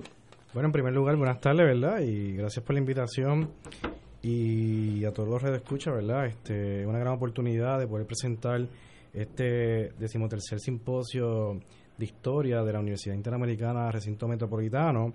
Eh, este año, ¿verdad? Aunque se dedica el tema a, azúcar de caña en Puerto Rico, eh, hay algo muy importante también, ¿verdad? Que destacamos la labor eh, historiográfica y académica de Carmelo Rosero Natal y de Fernando Pico, ¿verdad? Que fallecieron eh, los últimos, ¿verdad? Este, que Rosario Natal hace unos meses y Fernando Pico hace ya más de un año. Así que se le dedica eh, principalmente a estas dos figuras, ¿verdad? Que han impactado muchísimo en la historia puertorriqueña. Eh, ¿verdad? Por otro lado, eh, este simposio es muy importante, eh, se ha celebrado ya en, en 12 ocasiones. Estamos convocando a los maestros del Departamento de Educación, también como los maestros de los colegios privados, para que hagan, se, eh, se den la cita, ¿verdad? Y participen con, con nosotros ahí en el simposio. Este año contamos con un gran eh, talento, posiblemente los máximos exponentes de la caña de azúcar, ¿verdad? En Puerto Rico, por lo menos los que viven en Puerto Rico. Eh, entre ellos, Néstor, te puedo contar que se encuentra Francisco Moscoso, ¿verdad? Pancho, mejor conocido como Maestro Pancho Moscoso.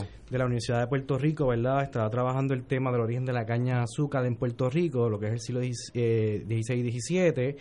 De igual forma tenemos a Lisset Cabrera, ¿verdad? Que es una Sí. experta en la tecnología azucarera, eh, esa transición. eh, Tiene un libro extraordinario sí, sobre el eh, Huellas tema. al vapor. Eh, ella va a estar con nosotros, ¿verdad? Muy pocas veces ha participado en foros así de discusión y la tenemos con nosotros.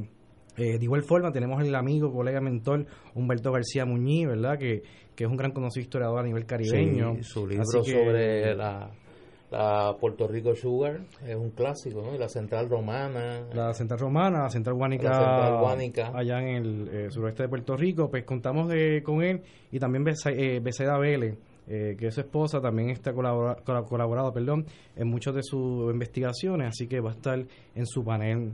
En ese panel también se encuentra Pedro González, eh, el, do- el doctor también Rafael Franco, que trabaja lo que fue la central eh, Aguirre, una investigación que que terminó eh, hace poco, ¿verdad? Su disertación doctoral, ¿verdad? Es lo que hace... Tiene una, tiene una disertación doctoral extraordinaria sobre la Central Aguirre. Le dedicó muchos años a la misma. Eh, el doctor Franco y yo estudiamos juntos y me consta su talento y su amor por este tema. Eh, a veces los historiadores, muchos no entienden que el ejercicio, el oficio historiográfico eh, requiere una gran dosis de amor por el tema que se trata y, y, pues yo desde mi distancia crítica con el tema, yo Javier se, se ríe porque sabe que eh, hemos tenido discusiones sobre eso. Yo admiro mucho los historiadores que se han dedicado al tema de la caña en Puerto Rico porque ha sido muy difícil de estudiar. Eh, las fuentes no están tan accesibles como, pues, por ejemplo, los que estu- los que estudiamos historia política de Puerto Rico, pues tenemos quizás un acceso, te- tenemos un acceso más directo a las fuentes, ¿no? Y, y me parece que en ese sentido ustedes han logrado en este en este simposio reunir a, a los más destacados historiadores nuestros en ese tema. Por Eh, lo que usted dice, se va a cubrir la parte de tecnología que se utilizaba en, en, me imagino que en la molienda y la elaboración del azúcar. Y, y en ese aspecto, me imagino que uno de los temas interesantes sería de qué países fluía la, la tecnología que se aplicaba en Puerto Rico para esa elaboración. Y me parece a mí que, habiendo leído algo sobre el tema, la influencia de los franceses fue bien, bien importante. Sí, no, el maestro de Ramón Matei, ¿verdad? Eh, ha, ha dejado un legado eh, bastante amplio con lo que sería la fabricación de tecnología, pero Lisset le da un toque, eh, creo que único, en este caso de rescatar, ¿verdad? Eh, de dónde proviene y cómo se aplica y cómo mejora, ¿verdad? A final del siglo XIX hacia el XX. Así que creo, creo que es muy importante eso. Eh, se me quedó, ¿verdad? Ot- Otros eh, colegas que van a participar también. Este, está José Solá, que viene desde Ohio. Eh, él trabaja en Cleveland State University. Él va a trabajar también en la Central Santa Juana. También se encuentra Gloria Tapia, que es una experta en el tema sobre la Central Lafayette. Querida amiga. Eh, Hernández, que es arqueólogo, también está trabajando el tema de la Central Santa eh, Bárbara en Jayuya. Un colega que se llama José Cruz Maldonado, que va a, tra- va a trabajar el tema de Utuado Sugar. ¿verdad? Son temas muy eh, poco conocidos, así que nos dimos la tarea de, de convocar eh, un periodo crítico de nuestra historia, tanto económica como política, ¿verdad? Donde la central azucarera jugó eh, un papel importantísimo en nuestras vidas, ¿verdad? De dos puntos de vista, ¿verdad? El punto positivo con el punto negativo, ¿verdad? En nuestra historia eh, reciente. Así que la cita es este viernes. Este viernes. Desde eh, las 9. ¿En dónde y a qué hora? En la universidad, el teatro de la Universidad Interamericana Recinto Metropolitano, desde las 8 de la mañana pueden llegar allí a registrarse en, en el simposio y ya a las 3 y media debe estar finalizando el mismo. Eh, Este viernes. Este viernes, Este viernes desde las 8 de la mañana es el registro. La actividad es abierta al público en general, particularmente eh, maestras y maestros del sistema de educación pública de Puerto Rico y colegas historiadores. Eh, allí estaremos en Metro, esperándolo y recibiendo. Yo quiero hacer constar, eh, yo no estoy en el grupo organizador de este evento, y, y- pero he visto a los compañeros como se han fajado en estos días, particularmente el doctor Pedro González, y quiero reconocer la ayuda que ha dado la administración del recinto, la rectora Marilina Weyland, nuestro decano Oscar Cruz Cueva, el doctor José Carlos Arroyo, el director del Departamento de Historia, que han puesto los recursos a la mano para que esta actividad que pues es la gran fiesta de nosotros, los historiadores de allí de, de Metro, que recibimos a nuestros colegas y recibimos a todos los amantes de la historia una vez al año, pues que, que puedan visitarnos y que puedan disfrutar de un manjar eh, de lo mejor de nuestra academia en un tema tan importante como es. Así será. Así eh, que éxito. Privilegio. Por allí. Profesor Javier Alemán. Muchas gracias por la invitación. Privilegio tenerlo aquí. Gracias a ustedes. Señores, tenemos que ir a una pausa, amigo. Fuego Cruzado está contigo en todo Puerto Rico. La oficina médica del Dr. Ramón Luis López Acosta, especialista en medicina de familia, provee servicio a pacientes adultos y geriátricos de manera continua y comprensiva, servicio de medicina primaria preventiva y de medicina intrahospitalaria a nuestros pacientes, localizada en la calle Lloveras 650, edificio Centro Plaza, suite 207, Santurce, cerca del Hospital Pavía. Llámenos al 787-725-7888. 725-7888 y haga una cita para evaluación. Aceptamos la mayoría de los seguros médicos Advantage y comerciales. Dale una vuelta al mundo los viernes a las 2 de la tarde y repasa las noticias y acontecimientos más relevantes en la compañía de Reinaldo Rollo, el ingeniero Jorge A. García, los sucesos que trascienden límites territoriales y sus protagonistas son objeto de discusión y análisis de nuestro panel. Para ampliar la perspectiva noticiosa de nuestra audiencia, emprende una vuelta al mundo. Cada viernes, comenzando a las 2 de la tarde por...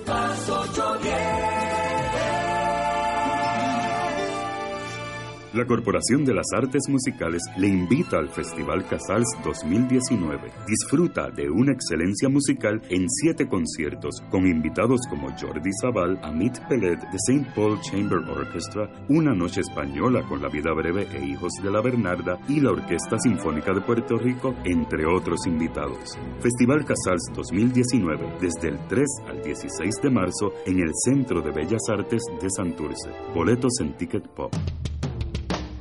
Todos los jueves Radio Paz y la Administración del Seguro Social te ofrecen un espacio informativo para orientarte y aclarar tus dudas sobre los derechos, requisitos y obligaciones para poder disfrutar de sus beneficios. Plantea tus preguntas por el 787-300-4982 y conoce antes que nadie los detalles concernientes a cambios y nuevas regulaciones, escuchando todo sobre Seguro Social con Víctor Rodríguez los jueves de 2 a 3 de la tarde por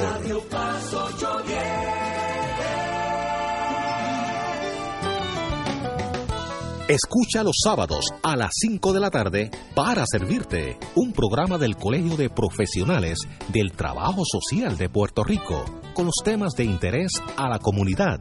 Recuerda, los sábados a las 5 de la tarde para servirte por Radio Paz 810. Y ahora continúa Fuego Cruzado.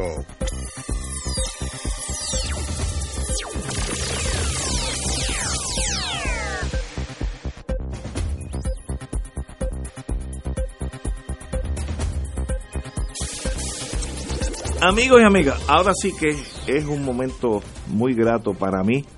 De verdad que yo disfruto mucho. Hace como 40 años yo tropecé en el siglo XX, no, siglo XX no, Tetuán Tetuán 20, 20. Tetuán 20, con ambos tenían hasta pelo negro los dos, Jacobo Morales. Y él me dijo una cosa que nunca se me va a olvidar. Después de unos vinitos y etcétera, me dijo Jacobo Morales con esa inteligencia que tiene, Ignacio, tú estás medio loco, pero no dejes que nadie te cure. Y eso fue, eso, eso fue Bueno, de esas seguiste, 40 años. seguiste No, no, seguí por ahí para abajo. No, yo para- diría que lo cogió muy a pecho. eso hace como, él no se, no, se acordará de esto, pues eso fue un pasaje. Yo me acuerdo, Hace Ignacio. 40 años. Y no dejes que nadie te cambie. Extraordinario, Jacobo, que mucho te debo a ti. Jacobo Morales y Silverio Pérez están aquí hoy. Vamos a hablar de los rayos gamma. De los rayos gamma. Há- Háblenos, compañeros. Bueno, una vez más, los rayos gamma. este ¿Cuándo sido- y en dónde? Eh, Esta vez es en allá en Bellas Artes, en Santurce, este viernes y sábado, eh, Este viernes y 22 y sábado. 23, Wow. con el señor este que escribe el guion de los Gamas y que tanto aporta a que haya pasado esta, esta situación nueva. Pero los políticos también quieren aportar y aportan tanto que entonces uno no puede terminar el libreto. Ahí estaba yo escribiendo algo de lo nuevo. Diariamente te lo cambian. Ahora sale un buque, ¿verdad? Sí, sí. Que, Ahora no que dicen que el, Titanic. sábado va a ser crucial. Yo creo que eso eh, lleva como nombre el Titanic, no sé por qué. Entonces cada rato hay que estar cambiando el libreto. Yo te aseguro, Ignacio y Héctor, que desde que empezamos hace hace nueve funciones atrás Sí. en el Centro Bellas Artes de Cagua. Él fue la primera. Yo fui a la primera, sí. Hicimos cuatro No me digas. Héctor Richard. Wow. Pues, pues esa que ustedes vieron ahí cambió dramáticamente ahí mismo en Cagua, de la una para la dos. para porque la en el para weekend te cambiaron los muñequitos. Luego en Mayagüez cambiamos. y ahora para el Centro de Bellas Artes de Santurce, que regresamos ahí después de siete años, el show yo te diría que casi en un 60% es distinto, porque ha habido tantos cambios. Bueno, yo recuerdo, Silverio, hablando de cambios, la vez que el equipo de baloncesto de Puerto Rico se ganó al de Estados Unidos.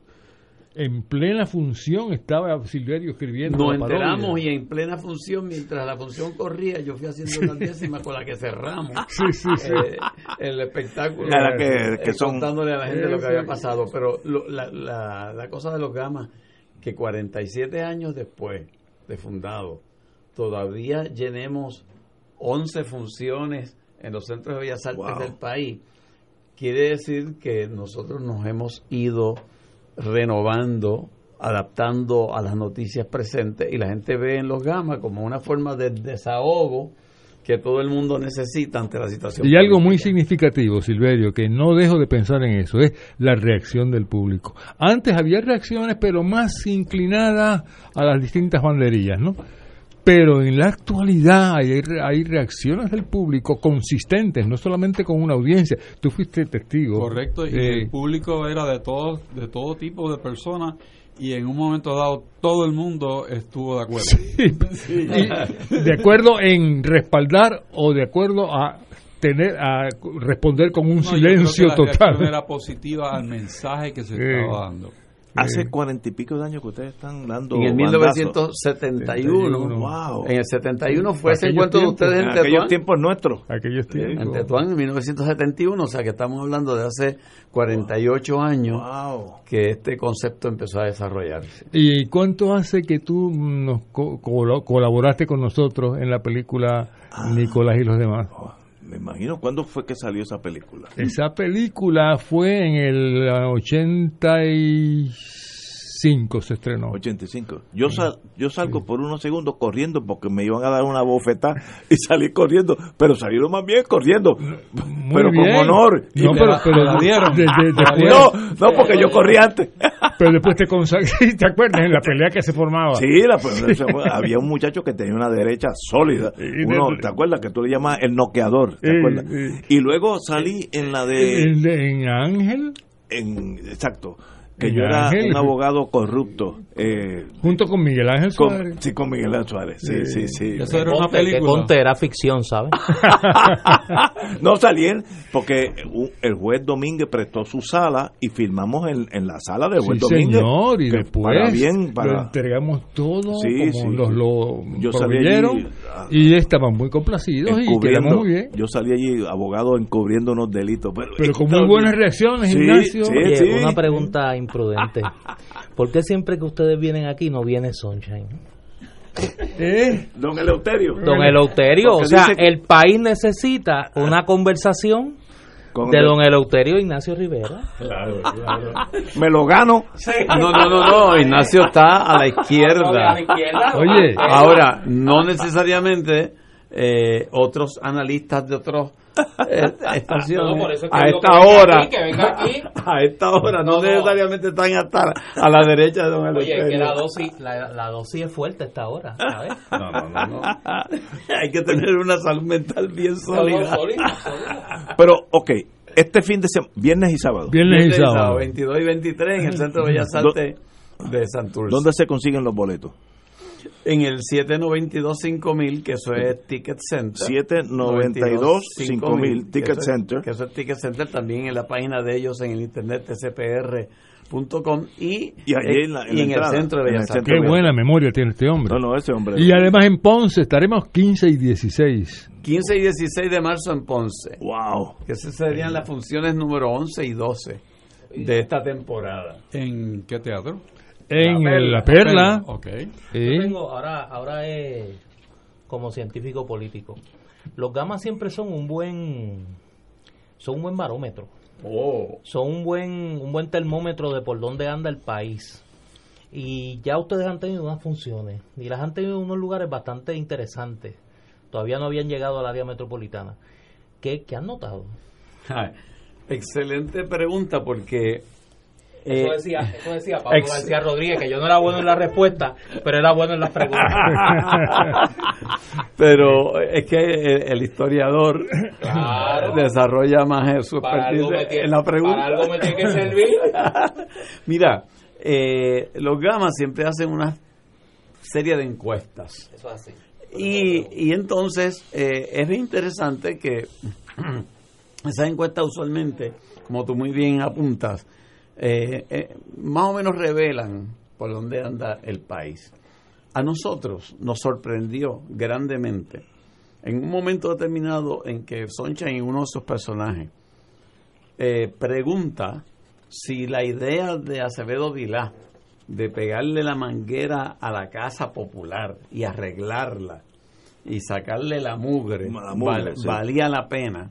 Que aplaudan todos los que vale, los que creen que vale la pena el rehacer la casa popular Mm. y pocos aplausos. ¿Así? Pero muy pocos aplausos. Jacobo y yo Sí. estábamos tras bastidores en ese momento, porque Sonchen era el que estaba al frente, y nos miramos como que, espérate. Pero entonces él hace la pregunta, entonces si no vamos a arreglar la casa roja, la casa azul, ¿vale la pena que se renueve y que haya armonía y qué sé yo? Poquitos aplausos. La pregunta sobre la casa bueno, verde bueno. también. No, no, eso, olvídate tú. Pero, pero hubiese sido, eh, hubiese sido esperable, utilizar esa palabra, que en ese público gama hubiese habido algún tipo de manifestación en ese sentido, igual que los otros. Entonces, ante la última pregunta es, ¿y a cuántos de ustedes no les importa que arreglen ni la roja, ni la azul, ni la verde? Aquello era una, eh, una respuesta de aplauso y de ovación. Y yo a conf- nosotros nos sorprendió eso. Sí, yo confieso que la primera vez que ocurre, yo confieso que bueno, que había esa tendencia, pero yo pensé que iba a haber en las fu- futuras eh, funciones ciertas variaciones. No, fue prácticamente la misma reacción de las primeras funciones. tocarlo. Un repudio. Un repudio al, al, al partidismo tradicional, a los partidos políticos A tradicionales, a lo existente. a lo existente. Y entonces, eh, lo otro que fue unánime fue el repudio. a- se le preguntaba a la gente cuánto ustedes le darían a la Junta de Control Fiscal una A por las actuaciones que han tenido. Nadie. ¿Cuánto le darían una C, Una C. bajita para que pase la clase? Nadie. F colgado todo el mundo. O sea, hay una- un retrato ahí. ese, ese es un buen buen termómetro del O país. sea, estamos hablando de de 2000 de 1500 personas, multiplícalo por 6 o por 7, estamos hablando de sobre 15.000 personas eh, manifestándose en una encuesta. Consistentemente. Consistentemente. eh, eh. Eso, es- eso es Es interesante. indicativo de algo. Y, y otra cosa es el hecho de que eh, tú notas en ese público, y por eso se desmiente la idea que en muchas ocasiones los medios se transmite de que al pueblo hay que darle este, poca calidad porque no asimila. No, este, los gamas siempre la idea es que el- después de la risa venga la reflexión. Y tú notas en la gente cuando hacemos una canción como por ejemplo Despacito, de que se va vaciando la, la isla despacito, que se están apoderando de nuestros espacios despacito. Y tú ves que la gente se disfruta la parodia, que la gente se ríe con las frases dentro de la canción, pero hay una actitud que tú notas de, de reflexión y yo creo que eso es lo que posiblemente haya mantenido a los Gamas por 47 años Sí. como, como un ¿Verdad grupo que- vigente. Pues 45 ya y además este ahí eh, entre las parodias que está mencionando Silverio también hay un cierre con Preciosa. Despierta unas emociones a veces insospechadas. Wow. Pues señores, qué, qué privilegio para mí y para Fuego Cruzado tenerlos aquí. La verdad, este viernes y este sábado en el Centro de Bellas Artes, ¿a qué hora es que? A ocho y media, Ocho y ocho y media. media. Y luego saltamos en, en marzo el, A- a, a- a Ponce. Ponce. el 15 y el 16. Allá, la tierra, de, la- Ma- eh, te- tierra de Mallita. Exactamente, Así que pues. allí estaremos. Allá hay tela donde cortar. Lo más que de todo Hay esto- mucha malla. Allá hay mucha malla donde cortar. Lo más que me ha preocupado toda esta tarde es que ustedes dicen que no hay reacción cuando ustedes hablaron del movimiento estadista azul, como que la gente se cae. Eso me preocupa mucho, pero no- este, este no es el momento. Yo creo que tú debes ¿Qué hacer dice? una cumbre con don Eleuterio y el otro socio Oye, de ustedes, sí, sí. el que está al otro lado. Pero ese se lo lleva a los no, no dos. se lo lleva. Lo que siempre me ha pasado por la mente que cuando eh, Ignacio hace ese tipo de pronunciamiento, lo cierra con una sonrisa. Sí, eso es bueno.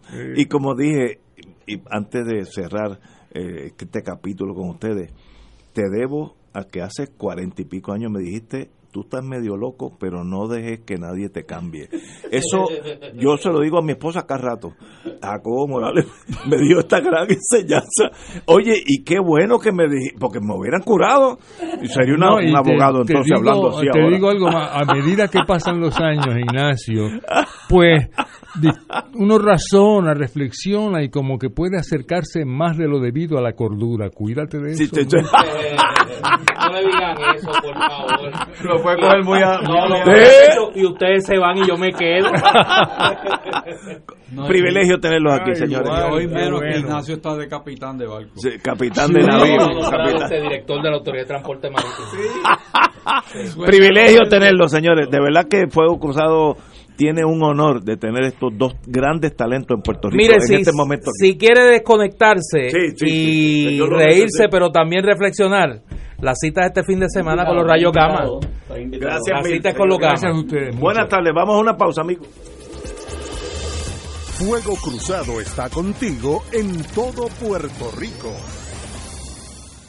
Ven a celebrar los 60 años de Claridad, el periódico de la nación puertorriqueña, en la gran fiesta del pueblo que es el Festival de Apoyo a Claridad. Del 21 al 24 de febrero, en los predios del Irán Beaton, disfruta de la mejor música, artesanías, comidas y mucho más. Festival de Apoyo a Claridad. No te lo pierdas, allá nos vemos. Auspician Medalla, Malta India, Palo Viejo, Cotizar, Sky Vodka, Palo Ready, Coca-Cola, Dasani, Minute Maid, Radio Oro, Radio Paz, Cooperativa Senogandía, Indulac y Constellation Health. La tecnología tecnología avanzada al cuidado de su salud tiene un nombre. Advanced Imaging Interventional Center. Siempre con innovadores servicios en radiología diagnóstica y un personal certificado brindándole confiabilidad con resultados más certeros en todas sus pruebas. Ofrecemos MRI, tomografía computadorizada, angiografía digital, neuroradiología, sonografía y ahora con nuestro nuevo servicio avanzado de PET-CT para pruebas de alta eficiencia. Advanced Imaging, edificio Arturo Cadilla, Centro Médico San Pablo Bayamón, 269-2442.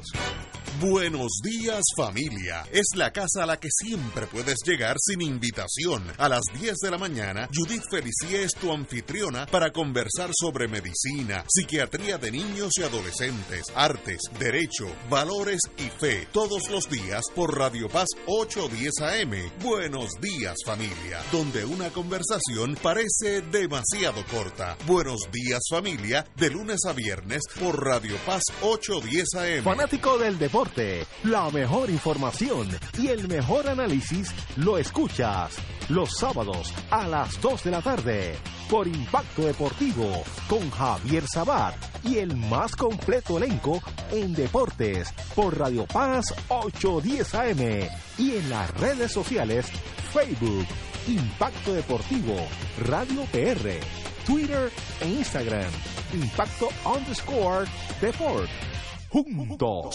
impactando el deporte nacional. Fuego Cruzado, con los maestros de la discusión política inteligente y acertada, te acompañan ahora cada noche en Oro 92.5 FM. Infórmate de los temas de importancia del país, escuchando al equipo que establece cátedra todos los días sobre el acontecer político en Puerto Rico. Escucha la retransmisión de Fuego Cruzado con Ignacio Rivera, Néstor Duprey y sus panelistas invitados con su discusión política dinámica e incisiva, encendiendo el debate con sus diferentes puntos de vista. La clase comienza a las 10 de la noche en retransmisión diferida de lunes a viernes por Oro 92.5 FM.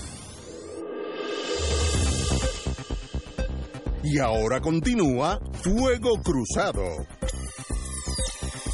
Amigos y amigas, aquellos que, abogados o no abogados, que quieran saber la reforma laboral 2017, el año pasado, hay un libro de mi querido hermano Rui Delgado Sayas, profesor de Derecho Laboral, Apuntes para el estudio de la legislación protectora del trabajo en el derecho laboral puertorriqueño. Incluye, lo importante de este libro, yo, compré- yo tengo todos los libros de Rui, le doy un tizazo a cada rato, pero este, este incluye la nueva legislación laboral que cambian las reglas del juego, como diríamos los abogados, los muñequitos, eh, y el capítulo 2, aspectos más importantes de la reforma laboral del 2017.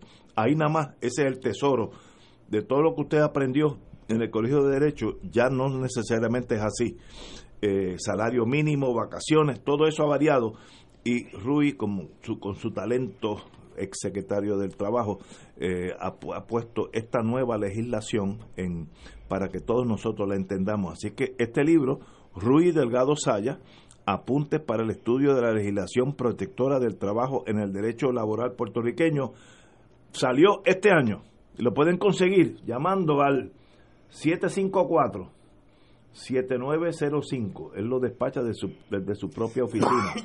754 7905. Un libro para los abogados que practicamos derecho laboral imprescindible.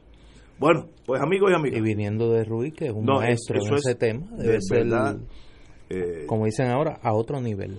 Yo, yo cuando, cuando estaba en Pueblo y teníamos choque con el Departamento del Trabajo, de paso que uno de mis abogados era Héctor Richard, que está aquí a mi derecha, eh, el secretario era él, y siempre las puertas abiertas, el derecho es el derecho, si estábamos mal, estábamos mal, si estábamos bien, estábamos bien, pero alguien que pasó por allí y le, le rindió honor a ese puesto como secretario del Trabajo. Oye, ayer en el programa Jay y sus rayos X, el amigo Jay Fonseca y su equipo de trabajo hizo una denuncia sobre la venta por parte de una compañía de nombre Value Sales, que parece que lo que vende no es de, mucho value, eh, de venderle comida dañada al Departamento de Educación, cajas de atún dañado eh, y eh, varias cosas, donde además de que la comida estaba dañada, eh, la compañía presuntamente no tiene licencias para vender alimentos y también proveyó bandejas de aluminio y utensilios como parte de una compra de emergencia que hizo el gobierno eh, durante los días posteriores al paso del huracán María. Todo esto se dañó y pretendieron pasarla eh, a través del Departamento de Educación y hoy el gobernador calificó como inaceptable que el Departamento de Educación haya comprado y servido comida dañada en los comedores escolares. Lo curioso es que no se toma eh, ninguna acción por parte del gobernador ante esta denuncia que se hace ayer por Jay Fonseca y que se y que él logra verificar eh, con datos. Así que eh, se queda corto otra vez el gobernador. No hay consecuencias eh, ante este ante este escándalo, ¿no? Compañero, Me parece a mí que una respuesta afirmativa pudiera venir de parte del Departamento de Justicia de Puerto Rico, que tendría plena jurisdicción para, para examinar ese sistema de compra y suministro del Departamento de Educación. Probablemente haya problemas también porque eh, los fondos que tienen esos programas son también federales, así que puede haber una vertiente adicional de, de preocupación por lo menos ante una denuncia tan seria. señores, tenemos que irnos. Ya son casi las 7. Mañana estamos en el Irán Big en el time. Festival de Claridad. Festival de Claridad. Desde las 5 vamos a estar allí. Eh, dese la vuelta. No, yo voy. Vamos a estar en la tarima, en la tarima estrella, que es la tarima pequeña, la entrada del Festival de Claridad, como todos los años. Vamos a estar allí desde las 5 de la tarde, un poco antes. Y mañana, antes de irnos, mañana el Ateneo puertorriqueño le rinde un más que justo homenaje a una institución que para mí es de las únicas que funciona en Puerto Rico. El Gran Combo de Puerto Rico recibe mañana jueves 21 de febrero a las 7 de la noche la medalla del centenario del Ateneo puertorriqueño. Me parece que la docta Casa ha tomado una decisión correcta de premiar a unos embajadores de la cultura puertorriqueña como pocos, como es el Gran Combo de Puerto Rico. Así que vaya a don Rafael Itier y a los muchachos del Gran. Combo, los mulatos del sabor, nuestra más ferviente felicitación y al doctor Hamid Galip y a la Junta de Directores del Ateneo Puertorriqueño mi reconocimiento por una decisión valiente que le hace justicia a una gran institución y que le hace justicia también a la docta Casa, faro de nuestra afirmación cultural del Ateneo Puertorriqueño. Señores, será mañana en Claridad, en el Irán Bithorn, a las 17 horas. Yo voy directamente a un. Allí hay unos muchachos Los socialistas. de, sí, los del Bueno, Socialista. Sí, que me hablan de la República Española. Bueno, Yo voy muchachos. a comerme antes o de- durante o después, O ambas. una alcapurria o varias del kiosco del PIB. También. Que nadie se adelante a ninguna conclusión. Pero anuncio que voy a estar en el kiosco del PIB en algún momento comiéndome las mejores alcapurrias del Festival de Claridad. Allí estaremos. Señores, hasta mañana, amigos.